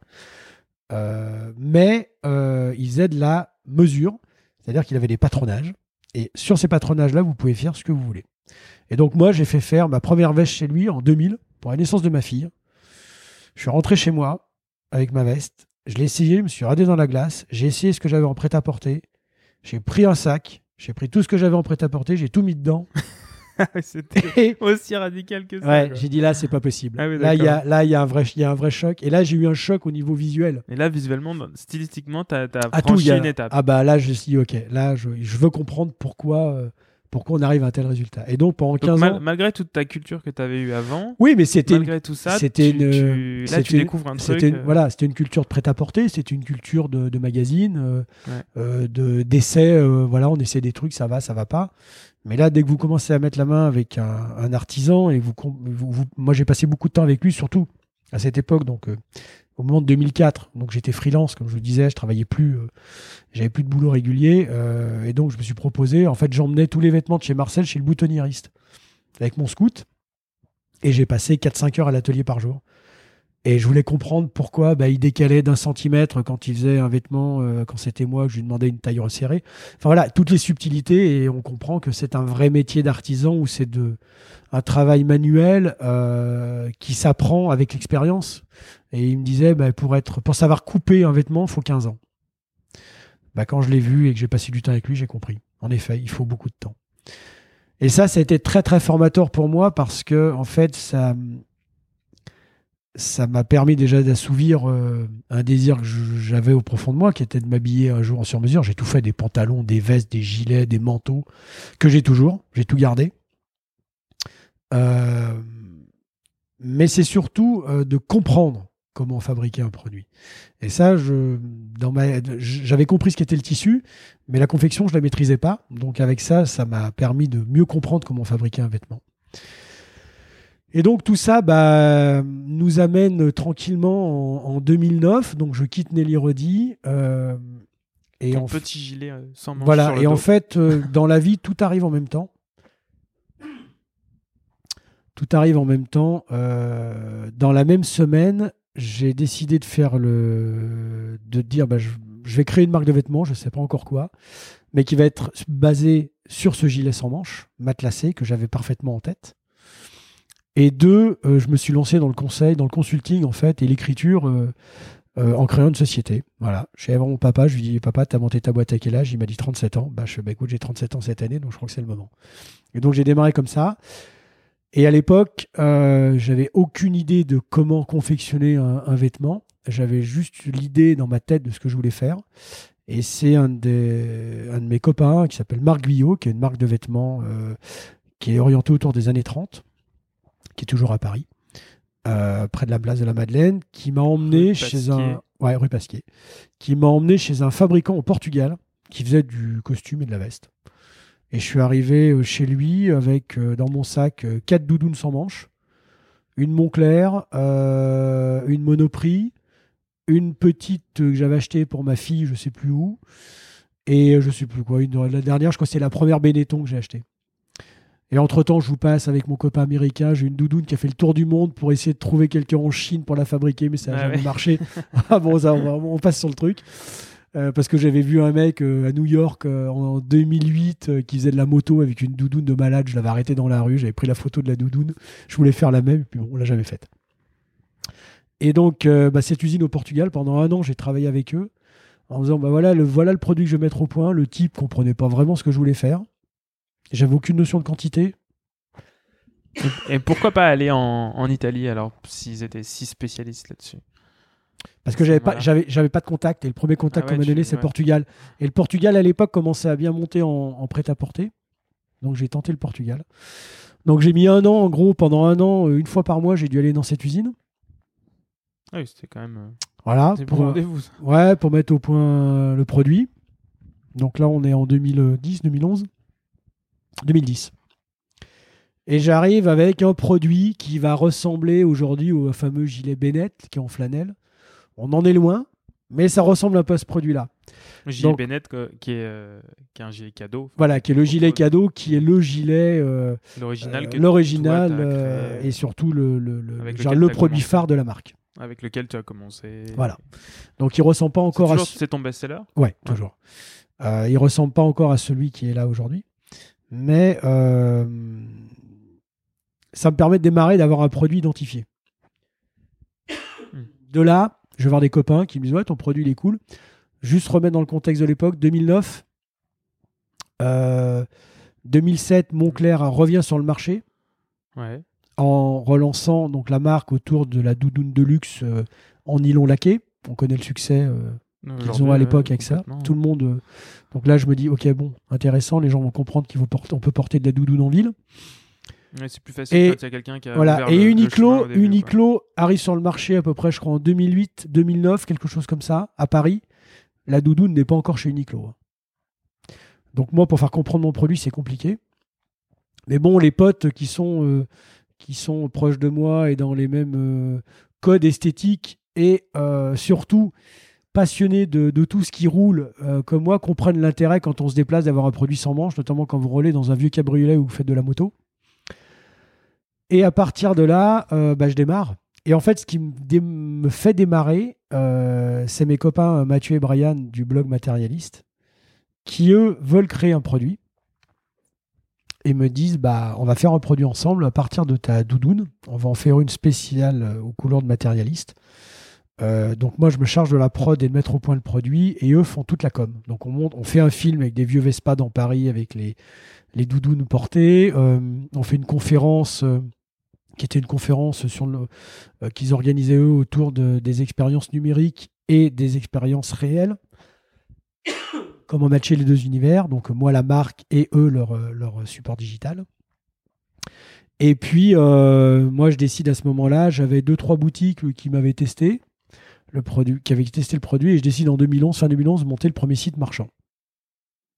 Donc je crée une boutique avec des étudiants en école techno. Euh, et en fait, euh, bah, le site démarre bien parce que euh, Matérialiste est derrière. Ouais. Et la première vente, Forcément, on parlait de toi. et- voilà. Et la première vente que je fais sur ce site, donc la première vente cadeau digitale, elle est à New York. Ah. Là, je vois la commande tomber, je fais qu'est-ce que c'est que cette connerie? Une commande à New York, donc je dis putain, mais comment on fait pour envoyer avec les douanes et tout ça? Enfin voilà. Et donc je débute l'activité euh, de distribution digitale euh, comme ça. Donc là, on est fin 2011. Et à partir de là, euh, j'ai un de mes amis qui me rejoint pour. euh, euh, bah, il aime bien le produit, il a un peu de temps et un peu de sous, il met de l'argent, on monte une autre société, parce que moi je, je travaillais moi, la marque sur ma société de conseil. Ouais. Donc je crée une autre société avec lui pour dire bon, on va en faire une vraie marque avec une vraie ligne de produits, etc. Et on se donne comme objectif, donc on est début 2012. En juin 2012, on fait des salons. Moi, j'avais jamais fait de salon, je savais pas comment ça marchait. Et donc en Le six mois, où on présente. euh, voilà, donc on les salons de prêt-à-porter euh, euh, professionnels où on présente les collections qui sont en magasin un an après. En gros, euh, il y en a eu un il y a pas longtemps là, le, le Man. Absolument, Man ouais. Woman qui se passe euh, place Vendôme. on- ouais, on est en pleine Fashion Week Voilà. Homme, là, je crois que c'est bientôt terminé. Là. Ouais, il y a eu euh, Who's Next aussi, qui est un gros salon pour la pour le prêt-à-porter. Il y a Première Classe pour tout ce qui est accessoires. C'est voilà. ça. Et donc là. Et toi, t'as euh, fait quoi comme, comme salon Ah bah le premier salon, j'ai pas vraiment eu le choix parce qu'il y avait plus de place. Moi, j'ai fait le Tranoï, euh, donc pas, pas du tout adapté pour Non, mon univers trop, euh, plus, ouais. esthétique. Et j'avais signé Man qui démarrait, et mais j'ai fait Man New York Ouais. parce que j'avais Man Paris et New York pour la saison suivante qui était donc en, dé- en janvier Mhm. 2013 pour l'hiver. Donc en fait, en six mois, on a créé une collection euh, bien loin de ce qui est cadeau aujourd'hui. Mais il y avait euh, une veste, une parka, euh, des gilets, etc. très orienté autour de la, du mouvement, du déplacement. Donc avec des empiècements un peu techniques, un peu trop techniques pour moi, mais j'étais parti sur cette idée-là que, que l'on voulait creuser. L'intérêt, parce qu'il y, a toujours, il y a toujours du bon et du mauvais, et on retient toujours le, bon des, expériences, même quand il y a du mauvais, ça a été bah, de mettre le pied au sein de salons professionnels et de rencontrer toutes les marques qui sont devenues, pour certaines, aujourd'hui très importantes. Et dans, et la plupart sont devenus des copains. Voilà, c'est comme ça que je me lie d'amitié euh, avec Séverin et Lucas qui, qui faisaient leur euh, deuxième ou troisième salon pour euh, Cuisse de Grenouille. que je me lie d'affection avec la famille Charton, qui est la famille qui détient Hartford. Que je rencontre Guillaume Gilbeault du site français, Arthur de Soultrec avec Viconta. Euh, Fago, euh, Veja, etc. etc. Toutes, les petites marques Toutes ces marques, il y en a qui sont devenues très très euh, grosses, bien sûr, aujourd'hui.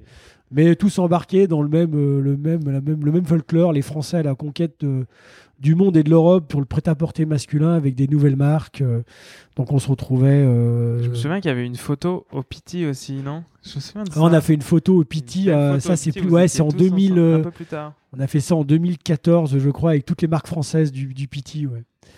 Euh, donc voilà, et, et ben là c'est euh, la première expérience, donc c'est la moi c'est la vraie douche. Euh, froide, hein, pas chaude, hein, froide, c'est-à-dire l'échec. C'est pas le bain à bulles. L'échec complet, la collection qui ne marche pas. bah, tu vends rien, et puis en fait, bah, quand tu discutes avec les, les, les, marques qui sont là depuis un, peu plus longtemps que toi, on te dit ah, mais c'est normal, c'est la première, première fois que tu exposes, il faut, faut trois saisons. Hein. Donc trois saisons, tu fais vite le calcul dans ta tête, vu, que, vu quand tu, tu vois combien t'a coûté la première saison, tu fais donc il va falloir trois saisons. mais il va falloir que je trouve de l'argent, là ça va être compliqué. Donc voilà, donc on arrive. Euh, euh, le site continue, hein, le site continue en, ce que je dis, ce que je dis toujours, j'appelle ça le mur de la réalité. Ah oui, ah bah le, le, Et en fait, tu viens de te prendre le mur de la réalité. Le, mur, alors si on fait un parallèle, euh, parallèle automobile, c'est comme lorsque tu arrives trop vite à un virage parce que tu as voulu freiner un peu tard, un peu trop tard, et que là, tu bloques tes roues. Et le réflexe fait qu'il faudrait que tu lâches tes freins pour reprendre ton rétrogradage. Et, tu restes bloqué sur. Euh, et normalement, bah, si tout va bien, bah, tu vas dans le bac à sable, sinon tu te prends le mur de pneus. Bah, c'est un peu ça le salon, c'est que tu crois que ça va marcher, tu as tout bien mis comme il faut, tes cartes de visite, euh, ta collection, tu y crois dur comme fer parce que forcément c'est toi qui l'as faite, donc c'est la meilleure. C'est comme des enfants. Et voilà, et, et bah non. et bah il n'y a rien. Donc, donc, euh, donc, là, c'est un peu la douche. plat. Euh, voilà, c'est la douche. tu vends rien ou tu, Bah, on vend rien, on prend aucune commande. les ah gens trouvent intéressant, mais bon, voilà. Le, four total. Ouais, le four total. Donc la collection poubelle. Ok. Euh, je rentre à Paris, je me dis qu'est-ce que je fais, je continue ou pas? quelques problèmes avec mon associé, indépendamment de lui, problème de santé. Lui, obligé, il est espagnol, il est obligé de repartir sur Barcelone. Donc je me retrouve tout seul à Paris. Euh, donc euh, on dit ok, on, remet, on remet au pot pour essayer de nouveau d'avoir un salon, mais cette fois il faut avoir le piti. Et j'avais j'avais Man Paris, Man New York, donc des salons qui correspondaient plus à mon univers. Ouais, plus à ton univers. C'est vrai que dans un salon, quand tu fais des salons, bah, c'est important d'être d'être plutôt dans ton élément. Tranoï, ça c'est un, un, salon qui est très mode, Exactement. très, qui est pas du tout dans l'univers euh, élégant, c'est un peu traditionnel comme toi tu. C'est ça. tu es quoi.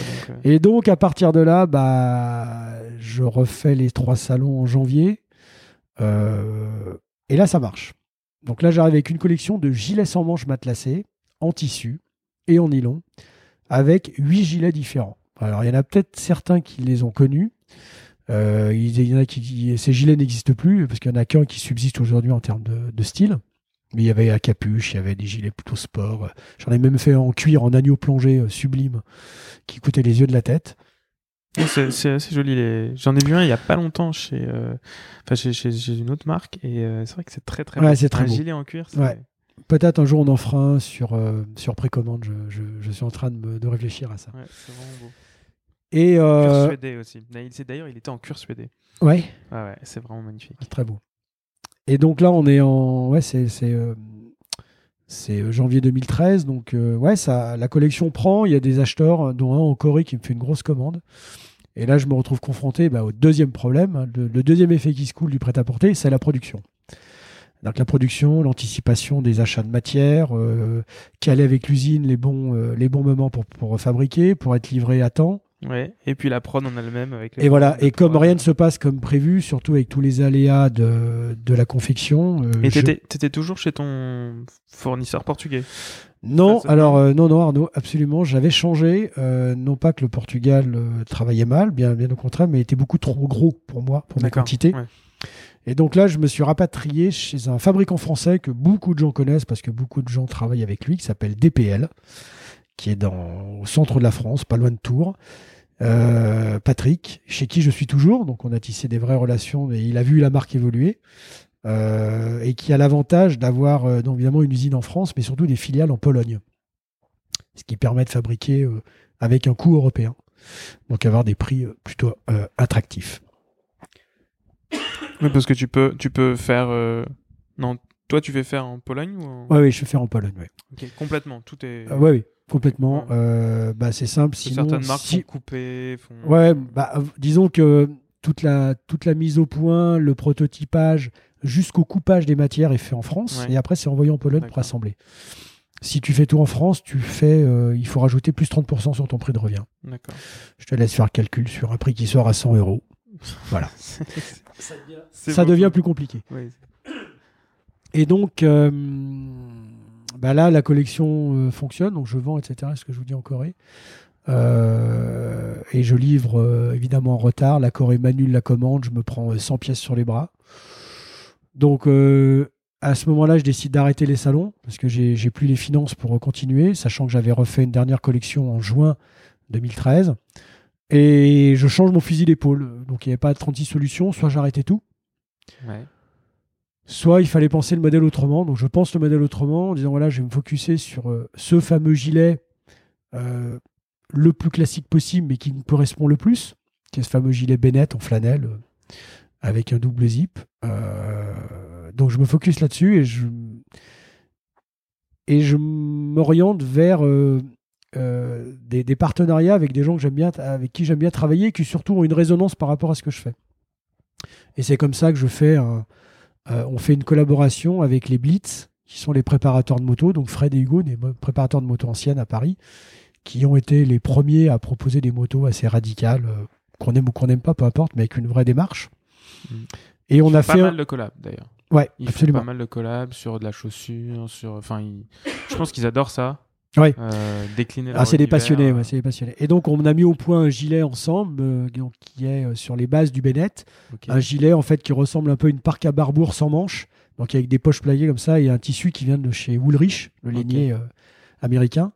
Voilà, et donc ça m'a permis d'avoir de la presse, etc. Donc, j'oriente de plus en plus la marque à partir de ce moment-là vers ce côté mobilité qui m'intéresse, cette espèce d'art de vivre autour de, de la mécanique, sans pour autant être une marque euh, automobile ou une marque de moto, pas du tout. Mais en tout cas, les codes esthétiques de ces univers-là m'intéressent. Euh, et puis là, ça marche bien. Euh, ça recommence, ça, ça, ça- ça repart sur Internet, euh, les ventes euh, décollent bien. Donc là, tu t'es dit vente directe. Donc voilà, donc je me dis, on va client, exactement, on focus sur la vente directe, ça évite la double marge et permet de proposer des prix intéressants. Et, et là arrive, et là arrive nos amis bonne gueule. Ouais. Le fameux effet bonne gueule, hein, comme, comme tout le monde euh, peut connaître quand on fait du prêt-à-porter vendu euh, sur Internet. Euh, je rencontre les, les fondateurs de, de Bonne Gueule, donc Geoffrey et, et Benoît, qui, qui ont entendu parler de moi un, un petit peu, mais surtout qui comprennent pas le produit et comme en bons techniciens du, du vêtement qu'ils sont, veulent comprendre pourquoi ce gilet matelassé en flanelle euh, bah, euh, et intéressant, euh, comment on le porte, pourquoi, comment, d'où ça vient, etc. Et en fait, bah, ils font un portrait, bah, tout ce que je suis en train de vous raconter là avec un micro, bah, ils l'écrivent et ils me font un portrait sur leur site. On est début de l'année euh, 2015, je crois, quelque chose comme ça. Et là, le site explose. Mais vraiment. Je me souviens, je suis dans un rallye de voitures anciennes un samedi et j'ai mon téléphone qui bip dans la poche non-stop parce que c'est les commandes qui tombent. Enfin, je prends un nombre de commandes en un week-end. À l'époque, c'est moi qui les envoie. Mhm. Donc c'est une vraie galère euh, gérer ça dans la semaine. Mais c'est très formateur aussi de faire ces cartons. On avait, on avait un, ça c'est la petite parenthèse. On avait un dicton avec Séverin et Lucas euh, euh, qui était de dire euh, quand tu fais du vêtement, avant de cartonner, tu vas faire des cartons. Parce que le carton, Non, ça fait partie de la vie. Il faut savoir le faire. Ça fait, la- ça fait partie de la vie de la personne qui fait du, du vêtement et, et, et, et- et de manière plus large de la personne qui vend des produits sur le digital. C'est-à-dire qu'on passe notre temps à faire des cartons pour les salons, pour les envois, etc. Donc voilà, fermez la parenthèse. Et donc, euh, Bonne Gueule, oui, euh, euh, bah, change vraiment la donne sur le business du site. Donc à partir de là, moi j'avais une idée très précise en tête depuis longtemps de la garde-robe cadeau. Mais euh, clairement, je n'avais pas les moyens de la développer. Donc, euh, une fois que le gilet était suffisamment assis, euh, que les ventes étaient là, j'ai pu réfléchir à d'autres vêtements. Donc, le second vêtement, c'était la veste. Et je voulais faire une veste, moi, que je voulais porter, donc avec tout le tout l'univers du, du tailleur pendant 15 ans, donc ce que j'expliquais chez le fameux Marcel où je me suis habillé, où, où j'ai démarré chez lui avec des coupes plutôt traditionnelles et j'ai fini euh, 15 ans après, donc on était en bah, 2005, euh, non pardon, 2000, 2015, euh, avec des vestes euh, avant que je sorte les miennes, qui avaient plus d'épaules, qui avaient plus de doublure, où j'avais déjà cet esprit de veste, un mot très très laid en français qu'on appelle déstructuré, euh, mais en tout cas des vestes qui n'ont pas de doublure ni, ni d'épaule, Que tu avais déjà Euh, dû voir en Italie pour le coup. et que l'on voyait énormément en Italie parce que ça fait partie de leur culture d'avoir des vestes plutôt qui mettent le corps en avant, Mm. contrairement aux Anglais qui aiment cacher le corps et qui ont des vestes plutôt très structurées. Et puis qui vivent aussi dans un pays qui est un tout petit peu plus Voilà, euh, le, le- le climat étant plus tempéré en Italie, on aime plutôt les, les produits plutôt fluides et, et- voilà, et- non et- doublé. et légers. Euh, et donc, je fais cette veste-là euh, euh, qui fonctionne bien. Donc, ça, c'était le second produit. Puis, le troisième produit, ça a été la Parka M65. euh, parce que j'aime bien, j'ai toujours aimé l'inspiration militaire dans le vêtement. Euh, parce que le, le- le militaire allie toujours euh, la fonction à l'esthétisme, mais c'est d'abord la fonction. Euh, donc, c'est des produits euh, très pragmatiques. Et la M65 est un des produits emblématiques de la garde-robe masculine, cette fameuse parka née pendant la guerre du Vietnam avec ses quatre poches. Et, et là, pareil, quand je l'ai sorti, moi, je l'ai travaillé tout de suite avec un coton euh, incroyable que l'on commence aujourd'hui à voir euh, en France, qui est le Ventile, qui est un coton euh, né avec la Seconde Guerre mondiale pour les pilotes de la Royal Air Force. euh, qui est un coton aux propriétés techniques incroyables, tout en gardant une main de coton, donc une main très légère. On ne sent pas du tout euh, un après ou quelque chose sur le tissu. C'est le fil qui est traité en paraffine et tissé très serré, en tout cas qui permet de la l'imperméabilité, de la respirabilité et coupe-vent. Donc c'est un produit formidable. Donc voilà, donc euh, petit à petit les produits sont arrivés comme ça, les chemises aussi, euh, euh, les pantalons et aujourd'hui voilà, euh, bah, cadeau c'est principalement une marque digitale. À 80% je vends sur le, web. Une garde-robe complète, une garde-robe courte. Donc quand je dis courte, c'est qu'il y a peu de profondeur de, couleurs. Mes trois couleurs, c'est le gris, le, on va dire les tonalités autour du beige, marron et le bleu marine. Euh, il y a peu de produits. Euh, on appelle ça plutôt, euh, on appellera ça plutôt une, une, une élégance classique parce que ça correspond à mes racines. Je me suis habillé chez Ralph Lauren quand Ralph Lauren est arrivé. J'avais voilà 14-15 ans. J'ai toujours ma première chemise à carreaux Ralph Lauren d'ailleurs. Cost- Costaud. Ouais, c'était costaud à l'époque, peut-être plus qu'aujourd'hui. Euh, voilà, les, les façonnables de l'époque, les breuers. Donc cette élégance qu'on appelle aujourd'hui classique, qui est évidemment à l'opposé de ce que l'on peut voir dans la plupart des marques de prêt-à-porter masculine aujourd'hui, euh, comme euh, voilà ce que j'appelle les enfants d'APC, les Balibaris, les Octobre, les euh, tous ces gens-là, ou Asphalte. ou, ou Asphalt, bien sûr, encore, qui parlent, je pense, au plus grand nombre de la nouvelle génération, mais qui ne me parlent pas à moi parce que qui ne sont pas dans mes codes esthétiques.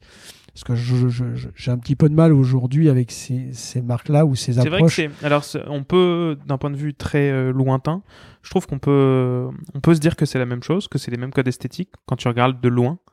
Et quand tu regardes de près et que tu t'y connais un peu, c'est des, des très fins détails, comme des largeurs de col, comme euh, des formes de, de des ourlets, des, des formes Oui. de pantalons, etc., qui, créent des divergences. Alors, je sais pas si toi, tu. Peut-être tu peux, tu peux me décrire, par exemple, Bah, ce qui fait que moi, si- tu te reconnais pas dans ces marques. Moi, je me reconnais pas dans, ce- dans, dans ces marques-là parce que je, je trouve que euh, j'ai un, un- très bon copain que tout le monde connaît euh, parce qu'on le voit au moins le vendredi à la télé si vous regardez quotidien, c'est Marc Boger. Et avec Marc, on a un peu la même approche du, du vêtement, mais on a un peu le même âge aussi. qui, qui devrait d'ailleurs certainement euh, être interviewé. Ah, bah, chouette, écoute. En tout cas, il m'a dit que Chouette, c'est c'est un, c'est, euh, qu'il acceptait l'invitation. c'est un type formidable et qui a une grande culture du, du vêtement avec une approche assez, euh, Marc, je assez- peux pas te mettre la, le couteau assez détendu. assez détendue en tout cas. et, euh, on s'apprécie beaucoup. En fait, ce que je reproche aujourd'hui, c'est que on est dans, un, dans une mode à l'économa. Alors quand je dis à l'économa, c'est-à-dire que tout est petit. Euh, on fait tout petit. Les gabarits sont petits, les, les revers sont petits. En fait, il y a une économie de tissu qui fait qu'on a- on, on apporte de la générosité. Contra- du style pour le coup. Bah, en fait, qui est, Tu penses que Ce c'est n'est vraiment pas une que- éco- on économise du tissu? Non, bien sûr que non. plus, ouais. Bien sûr que non, mais euh, je, je, je, je, je pense, je pense qu'il y a, il y a une cette volonté de, de faire des choses plutôt, on va dire, réduites. La taille des revers, la taille des poches, la, Taille la- des la- cols. la coupe des vestes, la, la- la- la taille des, des chemises, des, des- des cols de chemise, les, les cravates, euh, les pantalons. Je- pense que c'est en, Héritage de l'ère Slimane. Tu Alors, euh, il y a toujours un héritage, je pense, de, Ouais. de cette ère-là qui a fait un grand bien au prêt-à-porter parce que ça a amené un dynamisme. Et comme un mec comme Tom Brown qui exagérément réduit les proportions. Euh, et je pense aussi que c'est en, en réaction face à la ce qu'on appelle la- le style à la papa. Euh, C'est-à-dire, en gros, bah, j'ai pas envie de porter, mais comme toute génération, hein, Très col pélatard, très grand revers de la, la génération de nos parents Ouais, était la même sûr. chose quand ils sont arrivés dans les années 60 ou les années 70, c'était en réaction par rapport à la, à la mode de leurs parents. On voulait Mhm. pas s'habiller comme les parents. Et je pense qu'aujourd'hui, voilà, de, aujourd'hui, quand on voit euh, l'élé- une élégance classique est plus généreuse en termes de, de, de, de, de, coupe et de taille que la, que la, que je dirais la mode vestimentaire aujourd'hui. Moi, c'est plutôt cette première approche qui m'intéresse c'est, euh, et ce qui me parle, moi, c'est cette élégance plus classique. Et je trouve que le vêtement est avant tout une question de proportion, une proportion par rapport au corps, euh, et euh, l'exagération n'est jamais bonne, qu'elle soit trop large ou trop, petite.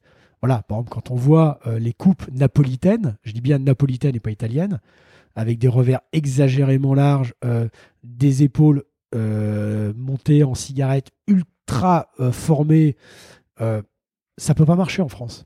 Parce que c'est trop connoté, c'est trop appuyé, le style est trop affirmé.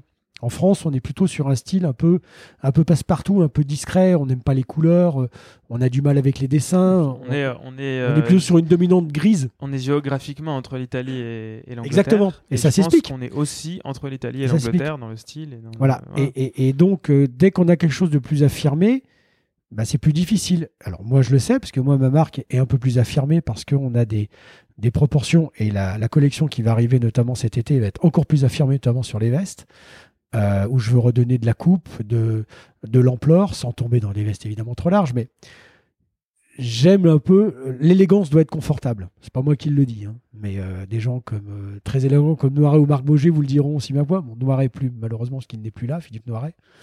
Mais il faut sans, sans, sans confort, il n'y a pas d'élégance. Et on se rend compte, même, que, même chez toi, Arnaud, qui est plus jeune que moi et qui est d'une autre génération, où je vois, toi, ton univers esthétique aussi a changé. Euh, parce que la, la, la, la compréhension, la, la, la, la, la culture, l'expérience fait qu'à un moment donné, bah oui, tu te dis, mais oui, c'est sûr qu'il faut un peu de confort parce que, parce que je suis mal dans mes vêtements. Donc, euh, si euh, vraiment, 501 Tu- tu- et Levis ont été les rois du Denis pendant des années, ils savent faire un jean, il y a une touches, raison. euh, tu touches, mais vraiment, euh, enfin, t'as, t'as extrêmement raison. Enfin, je, je peux pas, je peux pas, tu peux pas avoir plus raison parce que je, je, c'est exactement ce que je me suis dit il y a encore pas longtemps en achetant des vêtements et en choisissant des vêtements dans ma garde-robe et même en en dégageant certains parce que mine de rien, euh, euh, je me suis rendu compte qu'il y en a certains que je portais pas. Et c'est bien, il faut dégager ces, c'est ces très, il faut donner, voilà, donner aux gens, donner aux gens qui en ont besoin. Il y a des associations, voilà, faut donner. Et je me suis rendu compte que ce que je donnais, c'était des vêtements euh, qui étaient pas trop petits du tout, parce que j'ai pas, j'ai pas changé de morphologie entre entre temps, mais qui étaient euh, plus cintrés, plus, euh, tu vois, où la coupe était justement à l'économie. Complètement. Et, et je me suis dit, en fait, aujourd'hui, j'ai moins peur de porter des vêtements un tout petit peu plus larges parce que le confort prime. Et en fait, si tu respectes tes longueurs, par exemple, déjà, des longueurs de pantalon, des longueurs de manches, euh, ou même des longueurs de, de, de- au total, quoi, des longueurs au niveau de, de la taille, etc. eh ben, tu peux porter des vêtements plus amples. Ça ne, ça ne gâchera Ça- pas le style, ça ne gâchera pas la Il silhouette. y, il y a quelque chose de dramatique quand on parle du, du- du vêtement, c'est l'œil.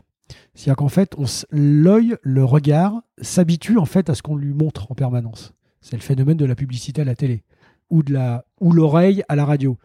Vous passez euh, 217 fois le même tube, à un moment donné, vous allez l'avoir en tête. quoi. Et exactement, et tu peux finir par l'aimer. Ouais. Et ben dans la mode et le vêtement, c'est la même chose. Si à un moment donné, tu as des millions et des millions de personnes qui portent le même type de produit et que ton œil s'habitue à voir ça, quand tu montres autre chose, tu es déstabilisé et, et tu te dis, il y a un problème quelque part. Il faut passer un Si on prend l'exemple, prenons l'exemple des chaussures. C'était une de mes premières passions, en fait, qui m'a amené avec tout ça, les, les films, ce qu'on racontait au début. Euh, voilà, s'acheter des, m'acheter une paire de Weston à, à 16 ans, c'était une vraie passion et je suis rentré par la chaussure dans l'univers vestimentaire. La chaussure a beaucoup évolué au fil des années, où en fait, d'une forme euh, uniquement faite par les bottiers dans les années 30, qui était très effilée, on est passé à, la consommation de masse, et notamment avec les États-Unis qui voulaient des choses confortables dans les années 50-60, où le prêt-à-porter a envahi le monde entier et on a fait des chaussures de plus en plus larges, d'où des formes rondes, d'où des formes courtes.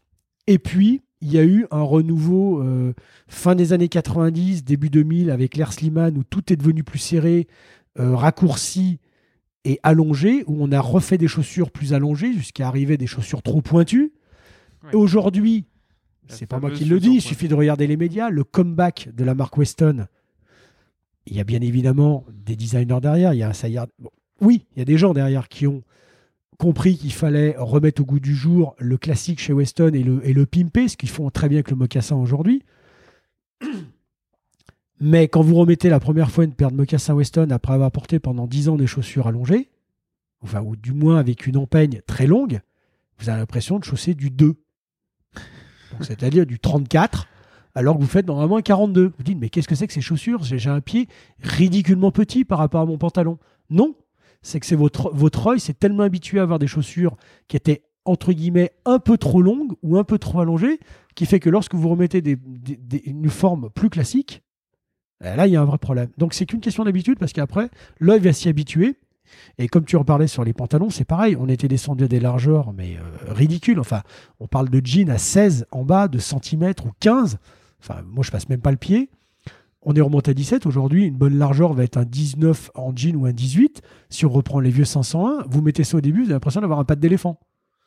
Ce qui n'est pas vrai. Mais ce qui, ce qui euh, par exemple, euh, sur un pantalon coupé euh, très, enfin, euh, gardé très long, tu vois, cassant sur la chaussure, peut pas peut écraser Ça, c'est interdit, ça. Non, mais tu vois, alors que si tu le portes assez court, comme tu disais tout à l'heure que tu portais tes, tes pantalons très courts, si tu le portes un peu court, euh, la largeur En fait- n'a- a, moins d'importance. En fait, je, je les porte- je les- je les faut- porte pas court, je les porte juste à la limite de la, de la Ça chaussure. pas, mais il n'y a pas de cassure.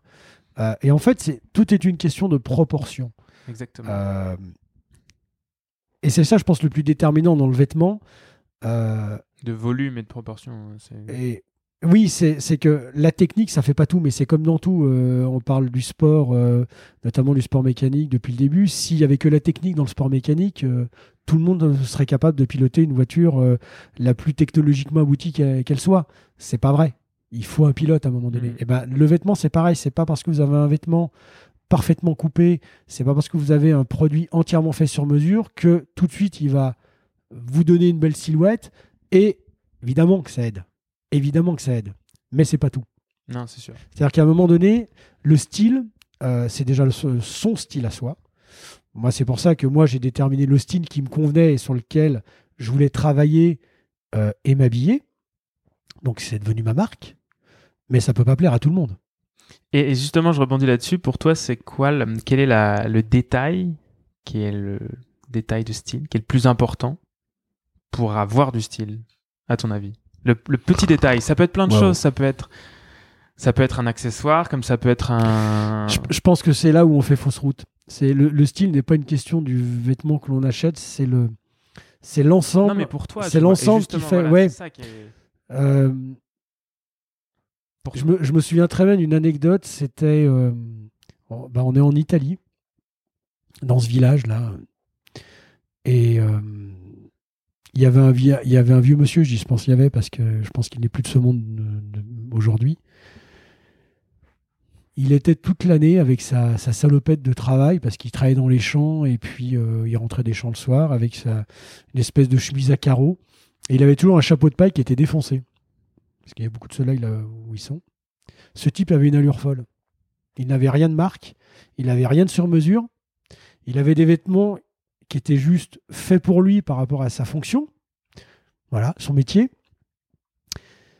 Euh, qu'il n'avait pas euh, patiné. Enfin, il les avait pas patinés dans le sens où il les avait pas achetés patinés. Il a- Euh, les il a n'avait achetés, pas les fait exprès de les patiner, c'était juste qu'il les portait tous les jours et que par rapport à son métier, il s'usait. Et tout ça, ça donnait un ensemble, une silhouette incroyable. Et ce mec avait une allure, mais folle. Et en fait, pour moi, le style, c'est ça. C'est qu'on peut prendre n'importe quoi. Du moment qu'on sait le porter, euh, l'assortir euh, et, et, trouver la chose qui, qui va. C'est-à-dire, qu'est-ce qui vous convient le mieux? Si vous n'êtes pas fait pour porter un costume, n'en portez pas. Évidemment, il y aura peut-être un moment donné dans votre vie où il va falloir en porter un. Mais si vous n'êtes pas bien là-dedans, c'est pas la peine d'essayer d'en porter un. Vous pouvez essayer tous les costumes que vous voulez. C'est c'est l'image de Ralph Lauren que l'on a tous en tête. Ralph Lauren euh, en jean, dans son ranch, avec son chapeau de cow-boy et un t-shirt blanc. Mais il a une allure mais de malade mental. Aujourd'hui, toute la nouvelle génération qui est née avec le digital, qui passe plus de temps sur les réseaux sociaux que dans la vraie vie, avoir des images vintage des, on va dire, du top 3 que l'on pourrait résumer en termes de style, Steve McQueen, euh, Robert Redford et, Paul Newman, ces gens-là, à la ville, ils ne s'habillaient pas forcément sur mesure. Les costumes sur mesure, ok, pour l'affaire Thomas Crown de, de, de Steve McQueen, certes, étaient parfaitement bien coupés. C'était des tailleurs derrière parce que le prêt-à-porter n'avait pas envahi les écrans. Mais à la ville, ils avaient des barbours, ils avaient des t-shirts qu'ils achetaient chez Haynes, ils avaient des jeans 501. Pourquoi ils avaient de l'allure? Parce que ces gens-là avaient de l'allure en eux-mêmes. C'est pas le vêtement qui leur donnait l'allure. Ils pouvaient porter n'importe quoi, ils avaient une dégaine. Ça, le problème, c'est que ça ne ça se prend pas. Pour toi, c'est quelque chose d'inné Je pense qu'il y a beaucoup de, de dîners. Ah ouais? Chez certaines personnes? Ouais. Ah, Les, gens les plus élégants, c'est inné. C'est qu'à un moment donné, euh, ils ont une prestance qui fait que le vêtement se sublime. Et ça peut être n'importe quel vêtement sur le, sur le dos. Il y a quelque chose qui va faire que. Moi, Après- je, moi, je après, crois pas trop à ça, parce que je crois plus à l'inné, j'y crois pas trop pour le coup. Mais par contre, je crois qu'il y a certaines personnes qui ont, qui ont trouvé leur style, tu vois. Et je pense que l'inné, ce serait ça, ça L'inné- inné l'inné, quand, euh, quand t'as rencontré ton style. tu L'inné, pour moi, c'est le dessus du panier. C'est qu'il y a des gens, tu pourras. Tu feras ce que tu veux avec eux. Il y a quelque chose qui va se dégager. Mais c'est au-delà du vêtement. Ouais. C'est- Ils ont un truc. Moi, un jour, j'ai vu arriver dans une, soirée euh, Monsieur Kenzo. Je me suis jamais habillé chez Kenzo. J'ai jamais aimé ses vêtements. C'est un grand créateur. Il a fait plein de choses innovantes, etc. Le mec, il arrive dans la pièce. Il dégage un truc. Mhm. Il dégage quelque chose.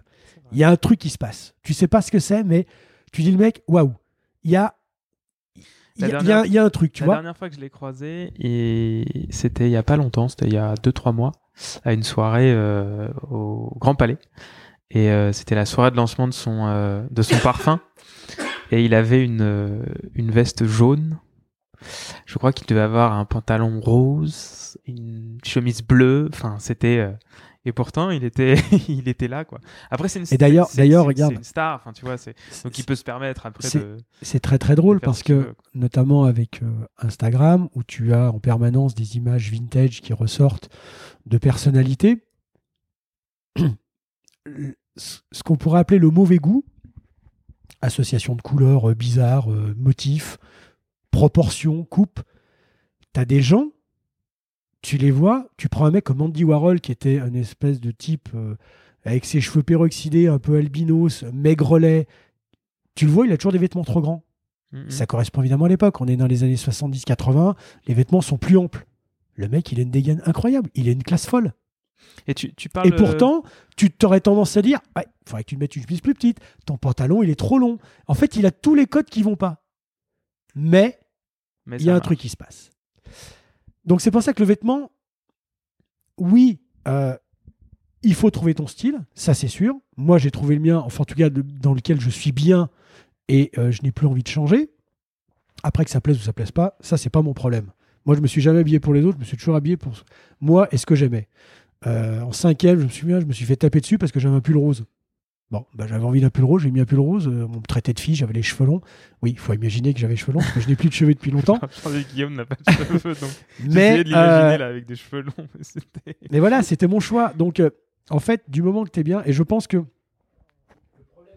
le, le, problème de la plupart des gens aujourd'hui, euh, et je les comprends, c'est qu'il y a une offre qui est tellement large sur le marché, quand on n'a pas la culture du vêtement, parce que le vêtement, c'est de la culture, et le style est une culture, il faut, apprendre les choses. Il faut apprendre les choses pour un jour trouver ton style, et surtout laisser du temps. Et c'est bien le problème numéro un aujourd'hui, c'est qu'on va aller trop vite dans tout. Et quand euh, justement on regarde en permanence des photos vintage de gens qui portent des produits complètement usés, complètement patinés, ces gens-là, ils l'ont pas acheté hier, le produit. Ils ont mis des années avant que ça soit comme ça. Et comme aujourd'hui, on voudrait que ça soit tout de suite comme ça, et puis en fait, quand on voit le produit, on fait Ah ouais, mais genre, j'ai quand même pas acheté un truc qui est complètement patiné comme ça, ça fait quand même un peu vieillot, etc.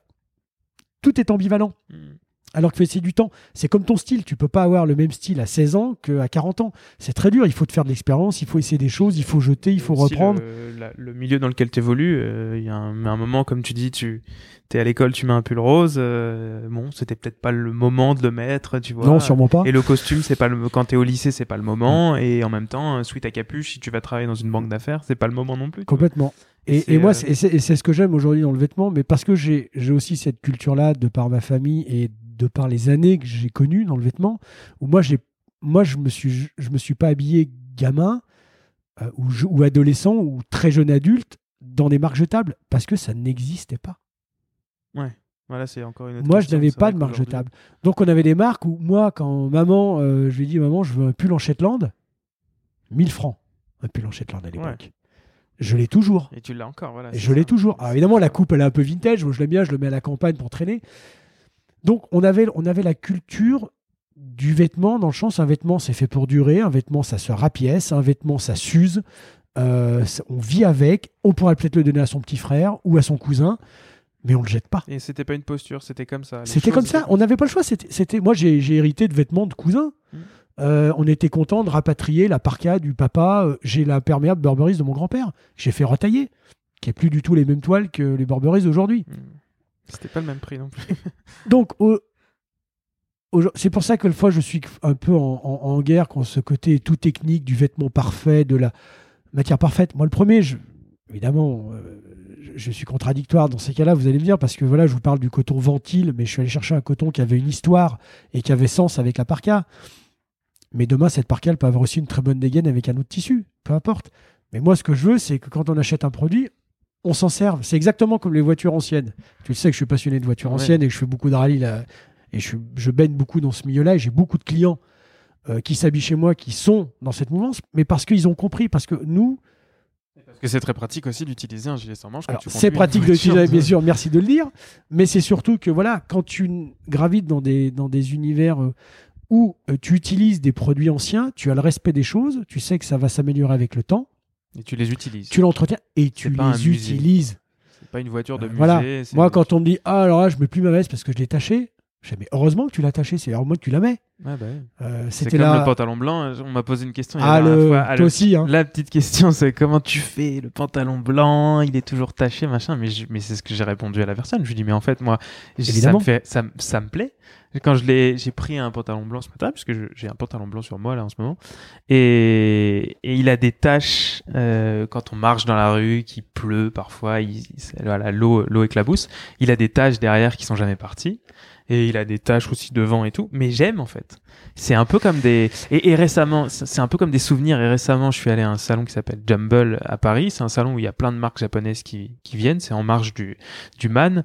Et et il y a il y a une marque qui vend un, un bracelet en argent qui est qui est pas de l'argent euh, 925 c'est-à-dire de l'argent coupé avec un autre métal qui le durcit, c'est un argent 100% argent, donc massif. Mhm. Et ce, ce bracelet, tu le l'argent c'est très mou en fait. Mm. quand tu tapes dessus, ça crée des, des marques. Et en fait, euh, le mec m'expliquait, oui, mais en fait, on a créé ce, ce bracelet parce que l'argent est mou. Et donc, en fait, vous allez dans un endroit, vous tapez votre bracelet sur le bord d'une table, ça va créer une marque sur le, sur le bracelet. Et vous aurez le souvenir toute votre vie que vous garderez ce bracelet de cette marque que vous avez fait sur, sur votre bracelet et où, où vous avez fait la, la marque, etc. Et donc vous avez créé un souvenir. Et moi, les, les, les pantalons blancs, c'est pareil. Je trouve que tu, tu fais une tâche dessus, bah, c'est, c'est, c'est une forme de souvenir. Enfin, je prends ça Ah, comme ça. Moi, complètement. Moi, c'est. Et puis ça se patine, comme tu disais tout à l'heure, c'est beau, ça devient beau petit à petit. Tu sais que je suis un grand euh, Et en fait- militant du, du pantalon blanc même en hiver, donc euh, Et moins c'est blanc. la même En fait, le pantalon blanc, il est jamais blanc, il est toujours un peu, tu vois. Bah non, jamais. Il se, il se patine. Alors les, les Anglais ont une très bonne, euh, une très bonne appellation pour ce blanc qui n'en est pas un, et notamment sur les couleurs des carrosseries automobiles, ils appellent ça le off-white. Off-white, exactement. Et ça résume bien le, ça résume bien la chose. Donc oui, en effet, il faut vivre avec ses vêtements. Ça fait 1h40. Sais pas si tu te rends compte. Mon Dieu, Je sais pas les gens tiendront jamais. Ouais, je sais pas au bout de 5 minutes. Écoutez, moi je vous conseille de consommer. Moi, les podcasts, je les consomme en petits morceaux parfois. hein. Si vous n'avez pas le temps d'écouter tout d'une seule manière, je les consomme en épluchant les patates ou des choses comme ça, tu vois, ou, Ouais. en, ou en me lavant les dents, en me douchant et tout. Bref, j'espère que des gens. Ceux que si vous avez suivi euh, jusqu'à 1h40, faites-nous un signe, euh, écrivez-nous un message euh, sur les réseaux sociaux. Et euh, moi, j'ai juste quelques questions. Euh, on va terminer, bien sûr. Oui. Quelques petites questions. Euh, quel magazine tu lis pour euh, te documenter, toi, aujourd'hui? Est-ce que t'en lis? J'en lis plus. T'as l'air de parler beaucoup d'Instagram, j'ai l'impression que ça... Non, Instagram, c'est comme tout le monde, c'est un outil euh, indispensable quand tu as une marque, euh, parce que tu arrives à trouver des, des pépites et, euh, et que tout le monde est dessus. Ouais. Donc, à un moment donné, il faut aller là où le plus grand nombre est pour avoir de l'info. Magazine, j'ai un magazine de prédilection. Je suis abonné, alors malheureusement pas depuis la première année de la sortie, parce que j'aurais bien aimé avoir le numéro 1, c'est Monocle. Ok. Parce que c'est pour moi la quintessence du journalisme en termes de, de fond et de forme. Euh, j'ai eu la chance de rencontrer Tyler Brûlé, qui est le fondateur euh, sur un projet à l'époque avec Nelly Roddy, qui est un type. Alors là, on parle de charisme et de style. Ce type dégage quelque chose de par déjà son parcours. Je vous ferai pas son parcours, vous le lirez, c'est passionnant. Euh, et de ce qu'il a fait d'un média traditionnel qui est quand même la presse papier. Mhm. Donc il en a fait un média à succès parce qu'il a su trouver les branches pour dynamiser euh, ce média. Et le type est quasiment toujours habillé pareil. Vous regardez la plupart de ses interviews, il a souvent une veste bleu marine, une chemise blanche euh, col button down, un pull, un jean foncé, voilà, pas de cravate. Euh, le mec, il dégage. Il a un truc. Et sa veste, elle peut être de chez Barena ou de chez Celio, peu importe. Il a une façon de... Voilà. Il dégage un truc, c'est sa signature. Donc ça, c'est le seul magazine que je lis. Magazine, alors peut-être des bouquins Euh, les livres, j'ai beaucoup, beaucoup de livres à la Ouais. maison. euh, T'as des titres en tête français, ou- étrangers. euh, non, alors il y en a un qui s'appelle The American Menswear, que j'aime beaucoup. Une Bible qui est le livre de Ralph Lauren. Enfin, je vous conseille de l'acheter. Je sais plus s'il est disponible encore, ce livre. Très gros livre, deux pavés. Ah ouais. Quand vous avez un coup de blues euh, créatif, vous n'avez plus d'idées. Tu il faut l'ouvrir. Vous l'ouvrez, il y a tout. 50 ans de style, le type, il a tout fait. Voilà, c'est parfait. Ça, c'est un livre que j'aime bien. Il y en a un que j'aime euh, par-dessus tout parce que c'est le premier livre que m'a offert mon papa. J'ai, je pense, euh, 13 ans. J'ai une petite dédicace dedans, faudra je regarde. Ça s'appelle Rêve de pompe, pompe de rêve. Ouais. Ce livre n'existe plus. Donc, faut le chiner sur eBay ou le Bon Coin. Euh, et c'est donc sur euh, la chaussure de l'homme. Donc, il y a tous les grands classiques, les Allen Edmond, la Alden, la Weston, la John Lobb, etc. Et c'est un livre qui est, qui est génial. Euh, et puis après, le dernier que j'aime par-dessus tout, que je vends sur mon site. Alors, pub indirect parce que je, je suis juste le distributeur, le je suis juste le distributeur. mais c'est le livre de cado- cado.fr ou .com? cadot.fr. .fr, oui. Euh, le point .com est apparemment tenu par des Chinois. J'ai pas pu racheter le point .com. Euh, le livre que j'aime beaucoup, euh, ça s'appelle Men and Style et c'est écrit par David Coggins que j'ai interviewé pour les Grands Ducs et qui est aussi sur mon site. Alors ça fait partie, voilà, des, c'est un peu le Marc Boger version euh, US. Très élégant ce, ce type qui est un journaliste et, et- et écrivain et qui a fait un livre sur toutes les considérations que l'on peut avoir entre l'homme et le style avec des questions euh, très bêtes qu'il a posées à plein plein de gens euh, qui sont euh, des gens pas forcément connus du grand public, euh, qui soient designers, architectes, euh, chefs d'entreprise, écrivains, philosophes. Mhm. Et il y a des réponses absolument délicieuses. Donc, euh, les questions, c'était voilà, euh, quelle était euh, votre première paire de chaussures euh, Qu'est-ce que vous avez toujours euh, aimé euh, dans le style de votre papa? Et le livre est vraiment génial. C'est une pépite de textes, de, de, de citations, de notations. Moi, je m'en sers beaucoup pour écrire parce que on parlait de. Et c'est David Coggins qui dit euh, La mode est une industrie, le style est une culture. Et c'est exactement ça la philosophie Et- que j'ai aujourd'hui, moi, du vêtement. C'est que sans culture, on peut pas avancer. Donc il faut se cultiver et la culture passe bien évidemment par l'image aujourd'hui, on est tous d'accord, mais passe essentiellement par l'écriture. Et c'est là où on rencontre les, plus grands chefs-d'œuvre, que ce soit en littérature, notamment il y a, des, romans où on apprend beaucoup sur le style, les romans de Sagan, tous- ces gens-là qui avaient une culture et un style dans leur, dans vie de tous les jours. Euh, donc voilà à peu près les, les bouquins que j'ai euh, en tête. euh, Ok. Bon, bah, si tu en as d'autres, tu me les donneras. euh, Avec grand plaisir. Je les mettrai dans le dans l'article. Et puis, euh, je pense que là, on est à 1h45. On peut s'arrêter. je pense aussi, oui. Euh, J'ai une dernière question euh, qui, qui est importante. Qui aimerais-tu avoir à ta place, ici, là, derrière ce micro, pour les prochains podcasts? Ah bah, j'ai vu, j'ai vu pas mal de noms circuler euh, sur tes stories. Ouais. Euh, donc- Francophone et vivant. hein, parce donc, que oui, francophone vivant, ça va être plus simple. c'est, ça serait quand même pas mal. Parce qu'on m'a proposé des gens, Bah, des gens décédés. Si tu veux, si tu veux, euh, Même un profil atypique, tu vois. Euh, moi, je pense qu'il y a des gens, euh, j'en ai beaucoup en tête qui sont pas forcément d'ailleurs liés euh, à l'univers du vêtement. Bon, on en a parlé tout à l'heure, évidemment. mon ami Marc Boger, je pense qu'il est aujourd'hui incontournable de par la gentillesse du, du personnage et la culture qu'il a du vêtement. Et d'ailleurs, il m'a gentiment convié à écrire pour le prochain numéro de l'étiquette. Parce que le premier, je suis crédité, mais mon texte a sauté au bouclage, ce qui arrive. D'accord, donc on lira, tes- Bah, on lira j'espère. ton article. Je- oui, j'espère aussi. Euh, Il y a des gens. euh, moi, j'aimerais bien entendre. euh, et justement, il a, un, il a un rapport assez décalé aux vêtements, mais il n'est pas du tout dans le milieu vêtements. C'est une personne comme Bertrand Burgala.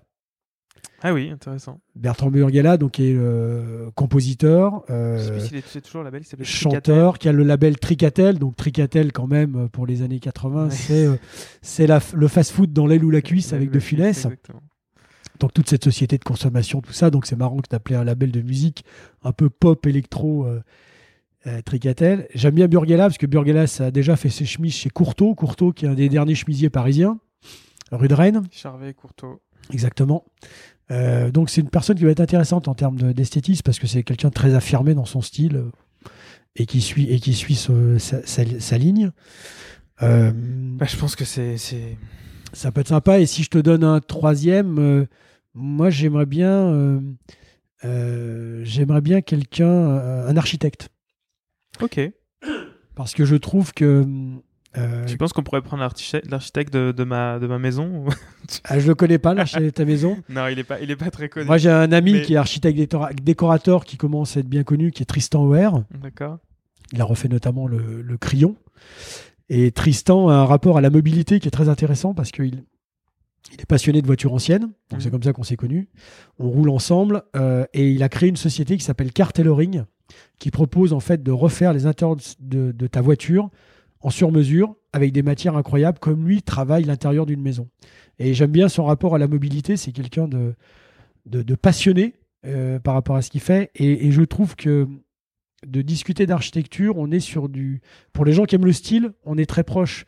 On est sur du volume, on est sur de la forme, on est sur des angles, sur des courbes, on est sur de la place dans l'espace. Un Et- peu et une si vous-. Voilà, et, et je finirai là-dessus pour lier l'architecture et le style. Euh, revoyez vite si vous l'avez et si vous l'avez jamais vu, voyez-le immédiatement. A Single Man de Tom Ford, qui est le film qu'a fait Tom Ford avec euh, Colin Firth. Je pense en termes de, quintessence stylistique dans le film, du briquet posé sur la table basse jusqu'à la paire de lunettes que porte euh, Colin Firth en passant par la vieille Mercedes dans laquelle il roule, c'est zéro foot. Tout est léché de début à la fin. Eh ben, on va s'arrêter sur ça. Je te remercie. Merci, Arnaud. C'était vraiment passionnant. De... J'espère, et ça a été long. Ça a été long, mais euh, j'ai vraiment pas vu le temps passer. Je- J'espère que les personnes qui écouteront. euh, Tu feras peut-être des parties euh, pour expliquer en intro. Alors, à la 200 17e minute, ne loupez pas ça. ne loupez pas ça. Je vais faire un podcast du podcast en fait. C'est un peu comme dans les, dans les émissions sportives où, où, tu peux, où tu peux récupérer des podcasts, des temps Ouais, forts. exactement. Eh Et temps ben, fort. Et on, fera pas, on fera des temps forts. Euh, merci à toi. Merci d'avoir accepté Merci à l'invitation. toi, merci à vous. euh, et d'avoir essuyé les plâtres Oui, de complètement. ce podcast. Et puis, euh, ben, pour, pour tous les auditeurs, déjà, merci d'avoir écouté jusqu'au bout. N'hésitez pas à partager ce podcast, à le noter sur toutes les plateformes où vous le trouverez. Et puis, ben, on se retrouve pour une prochaine édition de Radio VGL, une prochaine fois. Merci Guillaume. Merci Arnaud. Et puis visitez cadeau.fr, cadot.fr, euh, ça vaut vraiment le coup. À bientôt.